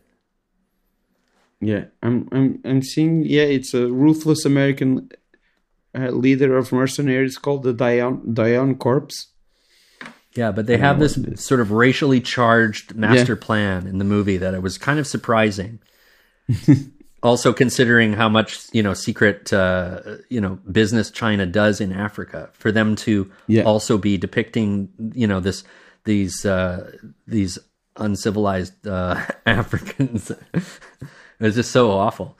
But but believe it or not, it's one of the top grossing movies of all time. No, I'm I'm I'm I'm believing it. I was just. I think I I read about it. I haven't seen it. Yeah, I have. I, I, I, I watched a vague it. It idea. didn't hold my full attention, but but it certainly was. There was lots of ultra violence in it, and uh, and and then and I'm also interested sometimes to see sort of the patriotism of and jingoism of another country because I'm so used to seeing, uh, you know, Canadian patriotism and American patriotism, but to see like the Chinese army's version of that stuff is kind of quite quite interesting to to behold. the idea that like there are movies that are made here that have sort of propagandistic aims, like the Marvel movies have, you know, participation with the U.S. Department of Defense. But like, Mm-hmm. th- th- those are sort of uh, um, there are sort of arrangements where, like, you know, the the army will assist with uh, military equipment and with uh, you know locations and stuff in return for script approval and to be able to sort of put know, recruitment films or recruitment ads before the movies. But, but Wolf Warrior 2 is actually literally brought to you by the Chinese People's Revolutionary Army. like it's it's like it like they cut out the middleman of the uh, entertainment company and just give you the entertainment directly from the army. Very strange. Wasn't John Woo also doing some Chinese propaganda films? Yeah, Like almost everybody is. I, I I read an interview with Tsui Hark where he was, you know, saying that like everybody uh, who wants to keep working has to do uh, Chinese propaganda, even John Woo, Yeah. because the uh, after the end of the uh, '97 when the handover happened, the, Yeah. basically like the way I was told was that a lot of the Chinese triads were actually in control of the Hong Kong film industry, but then when it all became nationalized, uh, you know, the irony being that the the sort of triad involvement in in Hong Kong's film industry is actually producing some fun films, but but uh, once the Chinese government took over, they had all these rules about what you can and can't depict. Yeah. I don't think that you can. Um, I think any movie. I think I may be wrong, but I read somewhere that if your movie is going to depict any corruption or government corruption, it needs to be a period Yeah. piece. It can't take place today, Okay. so it has to be allegorical to get around the rules. Oh well, those are the old days of corruption, not today. but I haven't seen. I I don't know if Red Cliff was. Um, was official Chinese propaganda because I haven't seen that. But but Woo did a recent film that that was definitely Chinese propaganda. And did you see Manhunt? Did you try watching that? Yeah, I, I, I watched the beginning of Manhunt and then never came back to it. But I, I didn't stop watching because it wasn't compelling me. No. something happened. I can't remember. I I should re- I should go back to it. It's sad. I, I tried watching it. It's just sad. It, it's uh, Woo. Yeah. Basically, Woo is being asked to do that thing that he does, but his heart's not in it Yeah. anymore. He's like seventy, and I don't think that he's in the best of health anymore either. But but Yeah. it's it's like people who want the sort of the imprimatur of John Woo without any of his actual style. They want him to redo the stuff that he's done so well. Yeah, but you can just tell that nobody's heart is in it and uh and it has that sort of sheen that all like modern chinese movies have Yeah. like there's just nothing visually interesting about it the cg is very obvious the cast it's obvious that Woo's not getting the actors he wants he's being given these people you know so i i gave it a, a, a I gave it a chance, but it was just dis- depressing. Interestingly, though, there's a fun performance in the film by John Woo's actual daughter okay. she's kind of she's it's not her fault that this movie's not very good. She's sort of giving it her all. And it, and I didn't know that John Woo had a daughter, let alone that she was an actress. So Yeah. it was, but I wouldn't. Not nearly enough to recommend. It was too bad. Yeah, I, I, I find that um, I don't know. I think I'm not gonna say that Face Off isn't good, but I think that it pales in comparison to the stuff he did in Hong Kong. And it's sometimes I think that Nicolas Cage's performance is amazing in it, and I think he that the layering thing of him going going mad while being that other person and Yeah. not being that other person with that face. I think that's top notch stuff. Um, I just think that sometimes it uh, f- sort of almost falls into John Woo parody, John Woo parodying him himself. Definitely, I I go with Face Off though. Like I thought that if Woo's course. going to cannibalize himself, he can't do much better. That I, I Yeah, of course. I don't like a lot of people like Broken Arrow. I didn't really enjoy it. Maybe I should No. watch it again. But I love Hard, Hard Target, Target is good. and I love Face Yeah. Off. Yeah, hard target is uh, Wilford Brimley, the, the sadly departed Wilford Brimley uh, on a, on a horse is amazing. Oh God, that that uh, that incredible shot of him riding off with the giant explosion in telephoto. Yeah. so good. Yeah, Yeah, it was just, Uh, and uh, uh, you were already having a great time watching this movie, and then Wilford Brimley rolls in. It was just so amazing, and it had my favorite because they always have to have a line of dialogue to explain why this Belgian guy is in the movie, and so like yeah, to say his name was Chance Boudreaux, and it was like, why did they name you Chance? My mama took Yeah. one. but yeah, they always have to come up with like one line of. Look, They did that with Schwarzenegger too. Like he would say, "Well, when I was a boy in East Germany," you know, they Yeah, have to yeah, yeah. explain why he's talking like this. So Van Damme is like, I think he's from Quebec in Sudden Death. If you've seen that one, that's a good one. The one with Uh, the hockey stadium that gets taken by terrorists. It's a Die Hard ripoff, but it's a good one by I Peter can Hyams. can remember. I can't remember that one. It's good, and he, the- he turned sixty last last week. I think so. Um, Yeah, he turned 60 last week. Van Damme and uh, I saw Double Impact and um, which was the other one, the one in Hong Kong.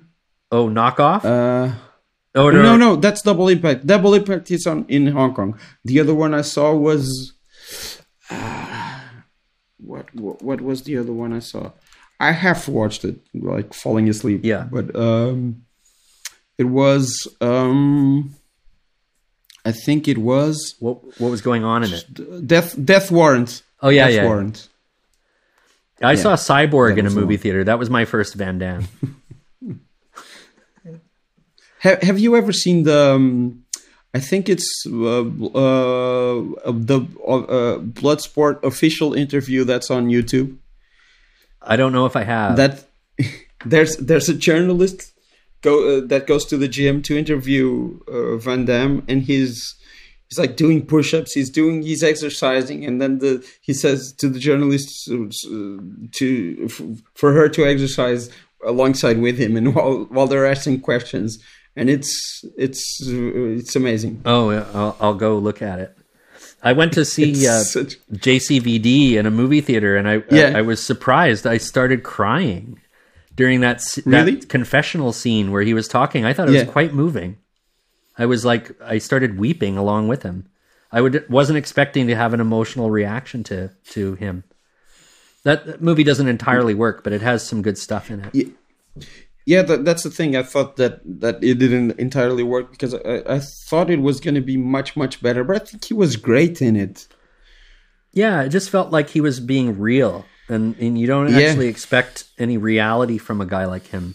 And I thought he was very, very uh, honest and with himself and his own failings. I was very surprised. I, I don't.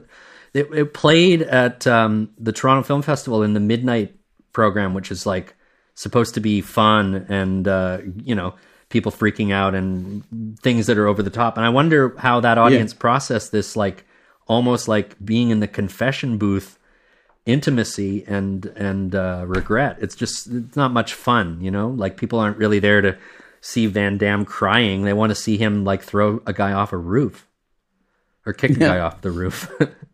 Yeah, uh, his legendary roundhouse kick. so I just wonder whether that scene went over in that environment because in an empty movie theater, it was very effective. Yeah, yeah, yeah. So you you've also dir- directed uh, things. Yes, I have. I haven't. I haven't done uh, any films in a in a few years. I've been sort of Okay. not really inclined towards that. Um, I've been more interested in writing in the last little while. Um, although I, you know, and I'm constantly filtering and thinking things through through film. But you know, I I, I do things like uh, I'll I'll shoot music videos. I, I I should be doing more with the with the equipment that I now have, but um, I just haven't been so inclined in the last little while. And now, when you look around, I don't I don't feel so bad about that because you know it's kind of a discouraging environment in general. But um, In in in what way? well, just that the, the venues have disappeared, and Yeah. you know, like the the the the barrier for entry on this stuff has been lowered to the point that uh, you know there's just so much content to swim in. Yeah. It's just a you know a different world, and I, I also was educated more in in uh, in in actual film production and and working with actual 16 millimeter and stuff, and it's the whole uh, industry changed after I graduated. Everything sort of went away from film and over to video. Where did you study? Was it there in Toronto? It was at York University in film production. Okay. so yeah, so I you know I was working on Steenbecks and and uh, cutting film and getting you know ex- uh, film exposure and things like that. But uh, all this stuff that I learned at school uh, got replaced by all new technology. Uh, you, you you you you said that uh, Brian De Palma's Snake Eyes was shot there. It was shot in Montreal. Yeah, they filmed. Oh, uh, oh, in Montreal. Yeah, yeah, they filmed the Montreal Forum was the state, the arena where the Montreal Canadiens played. But then they moved down the down the street basically to a new arena, and before they knocked down the old arena, they uh, filmed Snake Eyes in it. So they dressed because it takes place in New Jersey or something. So they dressed uh, the entire um, arena for the movie. He had full use of it all. I don't know if the entire movie was filmed there, but a great deal of it was, yeah. and certainly all that stuff in the boxing ring and everything was all in Montreal. I think the whole movie was shot in Montreal. They all because, maybe the uh, reshoots yeah. that they did were shot in in Los yeah. Angeles, but but yeah, and then once because, Snake Eyes was done, they knocked down the building and they put up a, mm-hmm. a movie theater and a mall. because because yeah because it's set in Atlantic City and it's like very very much. You can't tell that uh, it's uh, it's almost all in, it, it, interiors though. I think that right? being Atlantic City is very present. But, but, yeah, it's all Montreal. Yeah, yeah, yeah, yeah, yeah. It's just the ending that's outside. I was just remembering that when you mentioned Atlantic City, I thought about that, and I hadn't remembered to that's true. mention it at the time. Yeah, and now I did. But you know who who co-wrote Snake Eyes with Brian De Palma? Was it? Uh, no, I, uh, well, remind me. I've forgotten. David David Koepp. That's right. I, I know that Koepp wrote a couple of uh, De Palma's films. I was actually quite touched. They had uh some screenshots of Brian De Palma's 80th birthday, where his friends yeah. got together on Zoom to wish him a happy birthday, including Scorsese and Spielberg. But David Koepp was there too. And in fact, I think Brian De Palma teased David Koepp after Mortdecai came and bombed by telling him that, you know, it's a rite of passage for a filmmaker. Now you've got a huge bomb too, or something like that. you know, like De Palma kind of lorded it over him a bit.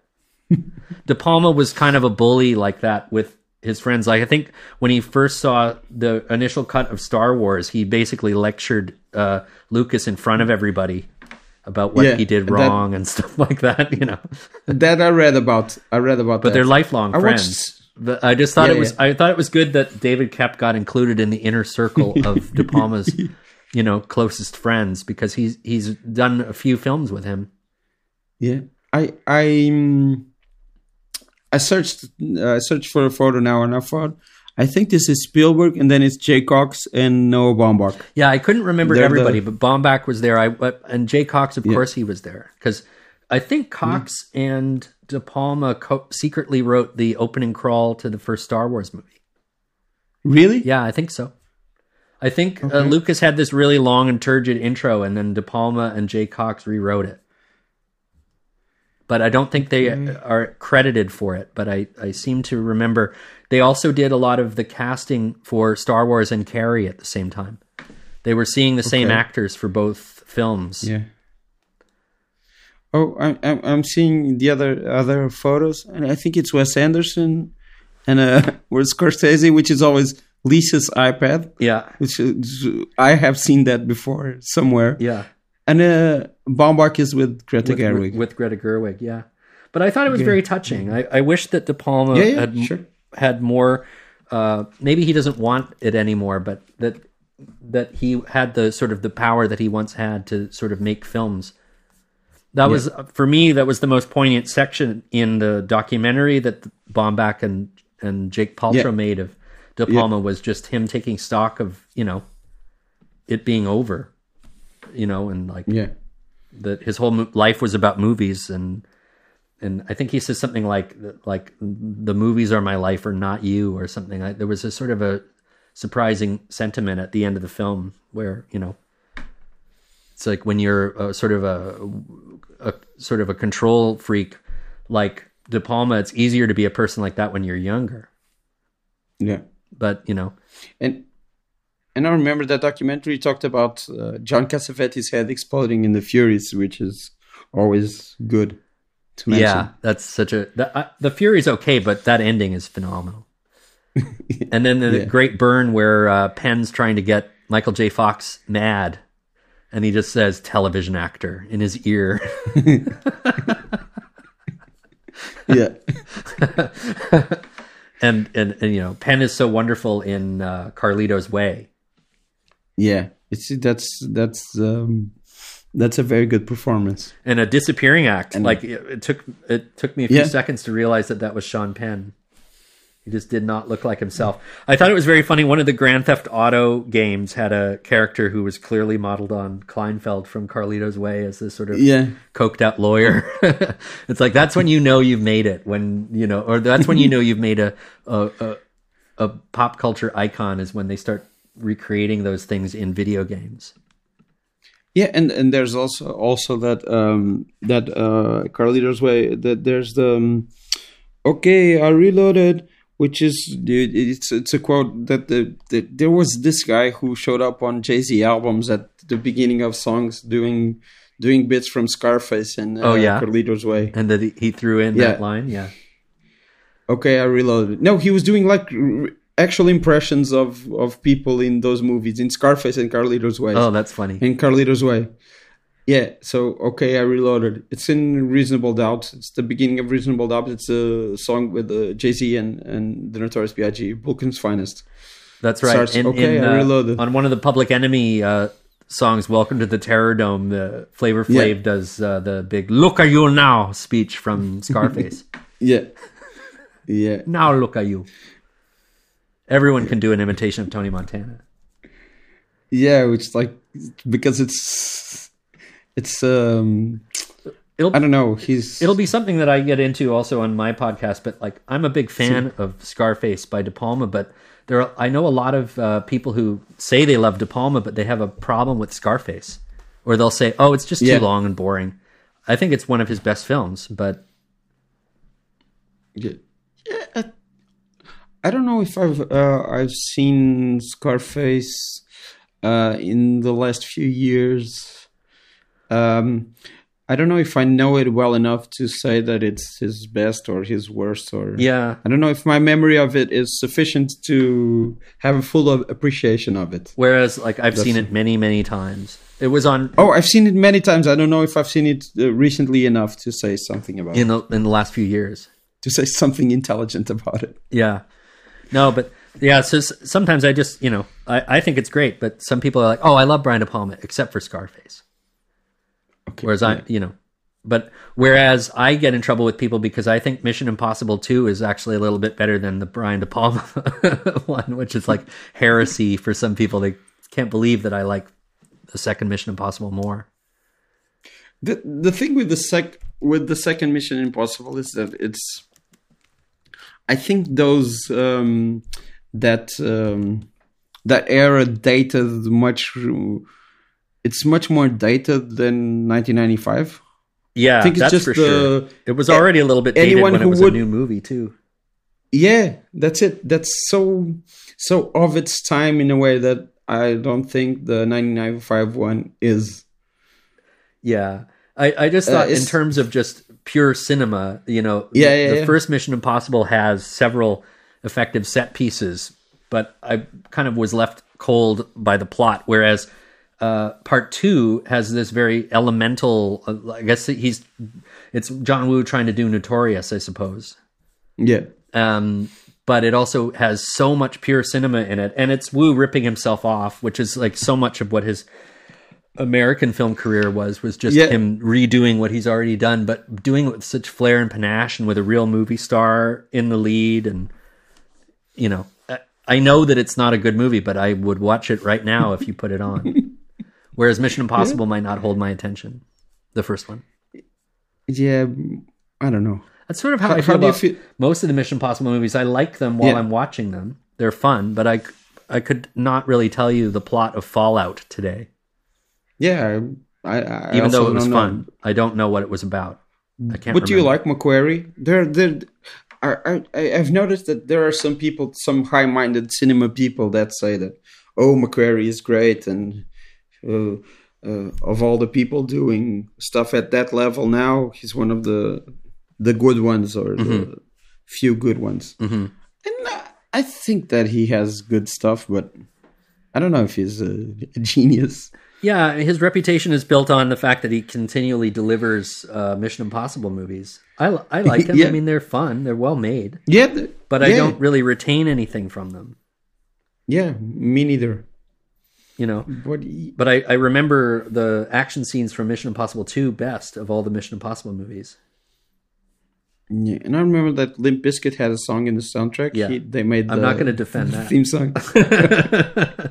yeah, it has like, and then there's also a really funny uh, scene where at the beginning where it's so cheese where where Tom Cruise and Thandie Newton are looking at each other across a flamenco bar or something, and they actually Yeah. have a dancer go across the screen as the dissolve, which is the sort of cheap video yeah. toaster effect that you would see in like if you were a wedding photographer or whatever.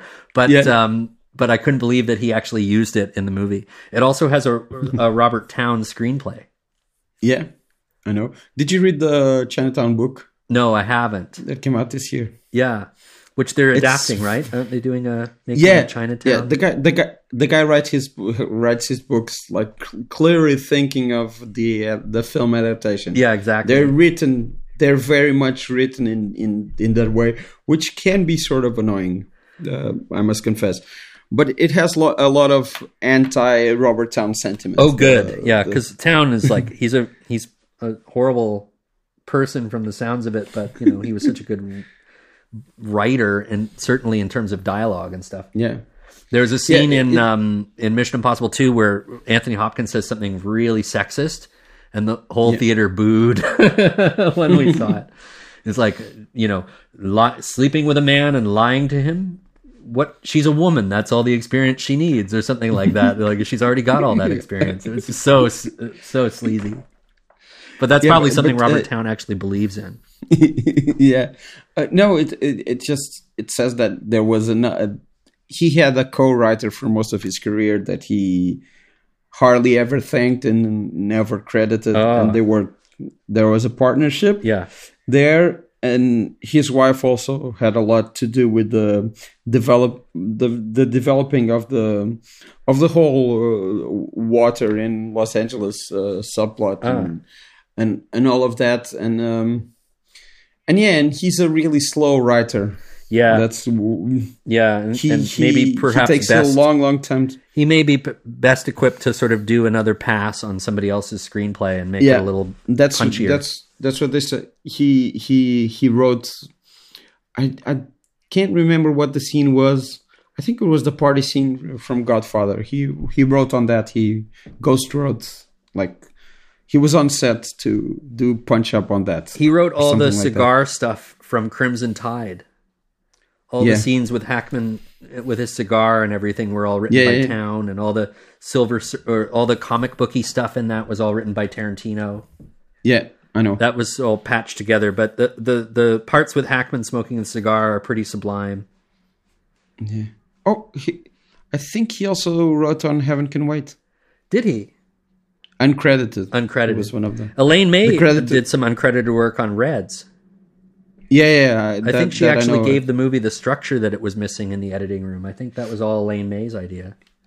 Yeah, yeah, I think that uh, I was trying to find. I, I tried to write something about the things that uh, Elaine May wrote, and what I found was about Tootsie, what she actually did. Because people always say that it's the Teri Garr in the bathroom scene that she did, and I, I found interviews where um, Dustin Hoffman says that she gave gave the film its its structure and its farce element. Yeah, She turned it into fade out. That's what he said yeah, and it's like it's uh, yeah it's but then they had to go and get Larry Gelbart to rewrite it I over her which I think there's something like a dozen people who all had a hand in Tootsie. yeah yeah Elaine May. yeah but I think that the the last one was Larry Gelbart or Yeah. I think that the And he's the credited writer. afterwards yeah that's Yeah. the one who who came afterwards and I I don't know why they didn't settle with uh, with no. Elaine One of the reasons because- why uh, Beatty did uh, Ishtar for May was to get to pay her back for Reds right, yeah yeah I know because he owed her so much for the the success of Reds. Yeah, but, But then he sold her have- out when when Yeah. Ishtar got in trouble. You know, like a couple years later, Warren Beatty made Dick Tracy, but Elaine May's directing career was done. Yeah, yeah, yeah. I think, and Rain Man was right after Ishtar too. Like both of their careers were just fine afterwards, yeah. but she got left holding the they, uh, bag. what? Sorry. Uh, Elaine May got left holding the bag. You know, like Yeah, yeah, yeah.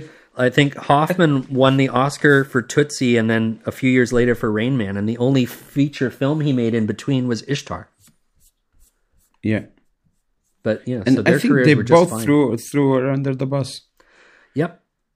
But uh, you know, I mean, she's been pretty. Uh, I'm I'm glad that like she's enjoying the reappraisal of her work. Like people have realized just Yeah. how good the Heartbreak Kid is. Did you know that one of the reasons why the Heartbreak Kid isn't on Blu-ray is because the rights are owned by a pharmaceutical company? I, think I knew something like They that. want way too much money so for it, Weird. So nobody's willing It's to pay. so weird. But I'm like, how does a pharmaceutical company own the Heartbreak Kid? This is so bizarre to me. Did uh, have you ever read the the um, uh, the original the the Neil? Uh, I know No. it's uh, Bruce J. Friedman. Yeah, Bruce uh, J. Friedman story. wrote the short story. Yeah, and then Neil. Simon do. Yeah, I, I I- tried to find find it and I read it and it's it's really funny. It's it's really good. I, I like. Yeah, it's a. It's, I would love to see that movie again. I blew it. They played it at the Cinematheque Yeah. when they did the Elaine May retrospective, Yeah. and it was by the time I wanted a ticket for it, it was sold out. But and apparently Yeah. the print had Swedish subtitles because that was the best available Okay. print. yeah, yeah. Like, but it's such I- a good movie. It's been and it was even remade, and it didn't even get a re-release when it got remade. Yeah, yeah. I, it was. Um, I rewatched it at the Cinematheque uh, here in, not here in Lisbon, but in Lisbon. Uh, like a friend of mine programmed the Warren Beatty and Elaine May retrospective, Oh, beautiful! but I. It showed that uh, rules don't apply. Did you see the Warren Beatty? I should. I should see movie? it. I haven't seen it, but I I- should. It's not good. It's, Yeah, it's, it seems like unfinished and amateurish in a way that uh, I don't know. You you don't have to lend yourself to this, Warren Beatty. You're like 80 years old. You shouldn't. I you know. should get someone to finish your film for you. I, There are I- so many I people that can like they, be- they, they, they work on they have their dream project and by the time they make it Yeah. finally they're way too old. Yeah, and and he's playing a guy who died. Howard Hughes was was like Was a recluse. Like he was his, how how old was he? uh I think he was in his I, I know, I know. 70s Uh, he was 70. Okay. But maybe Beatty's even But he's older playing than it- Howard Hughes lived, right? Yeah, but he's playing much younger, I think. Yeah, it's really because and, and with lots of probably uh, visual effects to de-age him. yeah, You know, maybe he should have been in the Irish. I don't. Yeah, I, d- I don't. I don't remember what. Well, because I saw the movie and it was. v- I I was appalled at how bad it was. Yeah, I think a friend of mine. it was- a friend of mine went opening night to go see Rules Don't Apply, and I think he had the theater to himself. Like there was just Yeah. nobody interested. Yeah, and it's like I, I don't know if that uh, they're editing issues, and I. I may be misremember it, but but in my memory there are like cor- color correction issues that Yeah, w- shouldn't happen in a movie like that. yeah. Uh, It was on But I Netflix. I, just I never had the Yeah. stamina to press play on it because I just thought it was just going to be dead on arrival. And and did you ever read the short story that um, uh, A New Leaf was based on No, by Jack Ritchie, The Green Heart? no. So it features a lot of murder. I don't know. I I I reckon you know this that there were murders cut out of Yes, A New Leaf. I know that they had to do tons of editing. Yeah, Yeah, Yeah. they they had to take some of the darkest stuff out. yeah. I And like that the- movie. It's a I don't I don't find the second half nearly as funny as the first half. The first Mm-hmm. half is so funny though. that that line about the Boston Hitlers. Yeah. is one of my favorite jokes of all time. And the huge laugh when um, Walter Matthau's in his car waving goodbye to all of his standard of living, like seeing all the shops that he'll never be able to afford to go to again. Yeah, yeah, yeah. yeah. It's such a good movie. Yeah, but yeah, but reading the short stories um, was something that I sought out to do, and I was in, like the Bruce J. Friedman short story is very funny, and this one is uh, sort of more macabre but also funny. Mm-hmm. Uh, to see what she added to it, what Elaine May added to it, and uh, a lot of it is, is undoubtedly hers and very good. And how to see the, the just the process of adaptation in in well one one interesting it was thing, a, a great experience. One interesting thing about Elaine May, I mean, you know she got blamed for Ishtar, but she was actually a very generous person in terms of taking credit for things. Like she didn't. Yeah. yeah. If she wound up rewriting um, this Otto Preminger movie called Such Good Friends, it had two other know, writers beforehand. One of yeah, them yeah. was Joan and, Didion. But by the time May wrote the screenplay, she she cleaned it all up, and then she took a pseudonym because she didn't want to take credit for another woman's work. And Otto Preminger was furious because he wanted to market the movie as being the new Elaine May screenplay, but she didn't want her name yeah. on it. She, she did. Uh, she she uh, she signed it Esther Dale, which Esther is the Dale. name of the. Uh, I don't know if that's the a... name of a famous actress. Oh, was it? I, I assume most yeah. times when people take a pseudonym, it's an in joke. Yeah, yeah, yeah. I know, but you know Esther Dale. I'm, I'm, I'm, I'm positive that you have seen Esther Dale's face. You don't know her name, but you've seen her. She's. Oh, a, she's I'll do a Google image search after this call and see if I go. Yeah, oh, yeah her. When uh, Dave, yeah, David Lynch, when they redid it, they did a TV version of Dune where they re-edited the film, and he didn't want his name on it. So uh, he got the director credit of Alan Smithee for the broadcast version, but his screenplay credit was Judas Booth as the guy who killed Lincoln and Judas. Yeah, yeah, yeah. yeah. Um, yeah, but um, such good friends uh, is not very good. Yeah, but I like some the mel- the melancholy of it, and Dyan Cannon is in it, and she's she's always. Uh, well, I was lucky to see. Good. I actually went to see it because they did an Otto Preminger retrospective at the Cinematheque, yeah. and I was dying to see Such Good Friends because it was such a legendary, uh, not good yeah. movie. I kind of enjoyed it on a certain level, though. Um, I thought that it had some witty writing in it, but the, the real thing that yeah. scarred me for life was the nude scene with Burgess Meredith. like. I cannot unsee what I saw in that scene. but but yeah. yeah. it's not I wouldn't say it's a good movie, but Preminger was on such a huge decline at that point that Such Good Friends is yeah. a relatively good movie from him at that point. Yeah, what was this? Skidoo? He had uh, Skidoo was.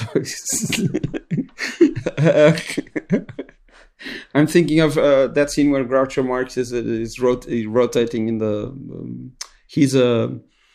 Uh, Jackie Gleason is hallucinating Groucho Marx yeah. Uh, on top of. Um, Groucho's God in that film.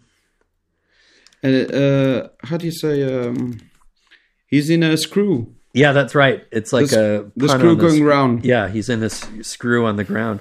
That was like a yeah. classic example of like the squares trying to make something for the kids. Yeah, like I, maybe yeah, Otto yeah, Preminger did drop acid once or something to sort of, but it was like just nobody under the age of like fifty was interested in watching Skidoo. He, he, he hired Rob. He hired Rob Reiner to write the the young dialogue, the dialogue of oh, did he? people. I think I I, am lucky enough to actually have the soundtrack for Skidoo. I found it at a at a yard sale. Oh no, the the the end credits where uh, where, where Nilsson is uh, we're singing the end credits. It's amazing and and and Evie even sings the right. MPAA number and you know all the fine yeah, print at the yeah, end. yeah, yeah, yeah. yeah, yeah, but it's it's it's, a, it's kind of an unwatchable movie, but it's a strangely yeah. unwatchable movie. Yeah, yeah, yeah. I saw it at the Cinematheque. Oh, beautiful. Yeah. When um, one of his, I'll tell you a tale out of school. When they were trying to do the um, retrospective for Preminger at the Cinematheque, they inquired about getting a print of Skidoo, and they got told no by the estate. Um, they don't. They weren't generally letting it out. This was before it was even re- remastered on Blu-ray. Yeah, and um, they asked again, thinking that maybe that would work if they asked one more time, and they were told that if they kept asking, that they were going to start saying no to anything else they wanted. They were serious but then uh, in San Francisco, they did a retrospective of films that were filmed in San Francisco Uh, you know, and they they showed Skidoo, and the programmer got in touch to say, "How did you convince them?" And they were like, "Well, we." It wasn't really about Otto Preminger, our, our series. It was about movies filmed in San Francisco. so the estate allowed for it because the argument was that the film uh, is historically significant because it has footage of things that no longer exist in San Francisco. I think the estate was just touchy about it being the Skidoo screening being associated directly with his name. Yeah. So that was their way of getting around it. But fortunately, now anybody can watch it because you can. I guess you can watch it on iTunes now. Mm. But uh, I have a soft spot for it because it's just such a colossally bad movie. yeah, it's so weird. It's so uh, uh, yeah. It was like I, Preminger so, lost his mind, so, though. You know, like um, yeah. he was such a gifted and, and brilliant filmmaker for so long, and then he just went off the deep end. Yeah, starting at yeah, Skidoo, and he just kept going, just one ha- yeah. bad movie after another. But it's just three years earlier. I, I like Bunny Lake is missing. I think yes. it's a it's it's it's it's very well directed. It's like and very modern. I, mean, it's very much of its yeah. time, but there's a real modern sort of sensibility, and that's what yeah. I always responded to with Preminger that he was doing things on screen that were not being done by anybody else. Yeah. Like having the zombies on the soundtrack, like that's smart. Yeah, and it's it's such a I don't know. It's I think it's such a, an example of a well directed film. Mm-hmm. Mm-hmm. Like yeah, and I, I'm a I uh, when when they did the Preminger retrospective, I had not seen very many of his films at that point, so I got yeah. a real crash course, and I was knocked out by about four or five of them. I just thought he's just so good. Like even his camera movements were were so good. Like he moves yeah. he moves the camera where you want it to go. Like it almost felt like he knew exactly what he was doing. Very yeah. now, you know uh, people like like to really show off with camera movements, but Preminger would just push a little bit and uh, push it in exactly the right direction at the exact right yeah, moment. It was just he's just so good. There are many of his that I haven't seen, but um, I really liked. Uh, I I don't know. I really liked. I liked Carmen Jones the the yeah. I haven't seen uh, Porgy and Bess. They played it at the oh Cinematheque. But uh, have you seen Angel Face with Mitchum? The film noir? I think I've seen so good. I think I don't know if I've seen it. I think I've seen Angel Face, yeah. Or yeah, no. it's really good. Know. And that was the legendary movie where um, Preminger, who was of course a tyrant, uh, there was a scene where Mitchum had to slap uh, Jean Simmons in the face, and no, Preminger yeah, I've kept asking it, yeah. for take after take, he kept asking for take after take, and then finally Mitchum just walked up to Preminger and slapped him in the face and said, "Do you want another take of that, Otto?" Like he was just getting so sick of um, Preminger basically tormenting the leading lady and doing it yeah. through his actor that Mitchum just walled off, just swatted uh, Preminger in front of the whole crew, and Preminger went psycho, of course. But you know, good good for Mitchum. Oh no, yeah, I've seen Angel Face. I've seen it uh, quite recently, and I really liked it. Um, have you ever yeah. heard uh, Calypso is like so? The Robert Mitchum, the Mitchum Calypso album? Calypso album. Yes, I have. Yeah, I have a second Mitchum. It's... I don't have the Calypso one. I have a really beaten up copy of a of a subsequent album that he did, but um, I can't remember. That's the one with Thunder Road. Genre. Sorry. That's the one with Thunder Road. I think so. Yeah, it, it's just a, the picture. It's just the cover is just a picture of his face. It's a really low low budget yeah. uh, album, but the record's not in particularly playable condition. But I had to buy it anyway because okay. um, it's a Robert of course. album. Of course, but yeah, the Calypso album is like he's singing. Um, he isn't actually singing, right? He's just he's just speaking in he's being. just doing his Robert Mitchum into a microphone with a calypso band. you know, he's he's Ro- Robert Mitchuming. he's and he's, great. he's he's keep he's keeping all the all the uh, I don't know. He's speaking with an American accent, but he's keeping all the slang. Uh, yeah, the patois or whatever. The patois, yeah, yeah, yeah. It's it's uh, very weird. That was like uh, just but, that was proof. If anybody needed any more proof that he was a big stoner, Mitchum was like, I think he was arrested numerous times for marijuana. offenses. Yeah, yeah, yeah. That that, that I know. Yeah, And he didn't care. but he record recorded it in Trinidad, and uh, yeah, and it's like I, I like it a lot. I think he sounds good in it. Yeah. Yeah, but yeah, Uh, that's just, like uh, when Serge Gainsbourg went to Jamaica to record reggae albums. It was the French equivalent. yeah, yeah, yeah, yeah. yeah. Yeah. So, uh, Jesse, it was a pleasure talking to you. Yeah, great to Uh, talk to you too. And uh, once Junk Filter gets going, I would love to have you come on and return the favor. It would be a pleasure. We'll we'll come up with a with a topic that you would love to talk about, and I'll talk about it with you. It could be music. Okay, sure. Whatever, whatever uh, crosses my mind at the time. And uh, my the Junk Filter Pod is the name of our Twitter account, and uh, we're going to be recording in the next couple of weeks. And uh, I would expect I don't want to compete with the U.S. election, so I'm going to wait until the dust settles on that before it goes. But I think it's about two weeks from today. Okay. So, thanks a lot. Thank you, Rodrigo. Bye.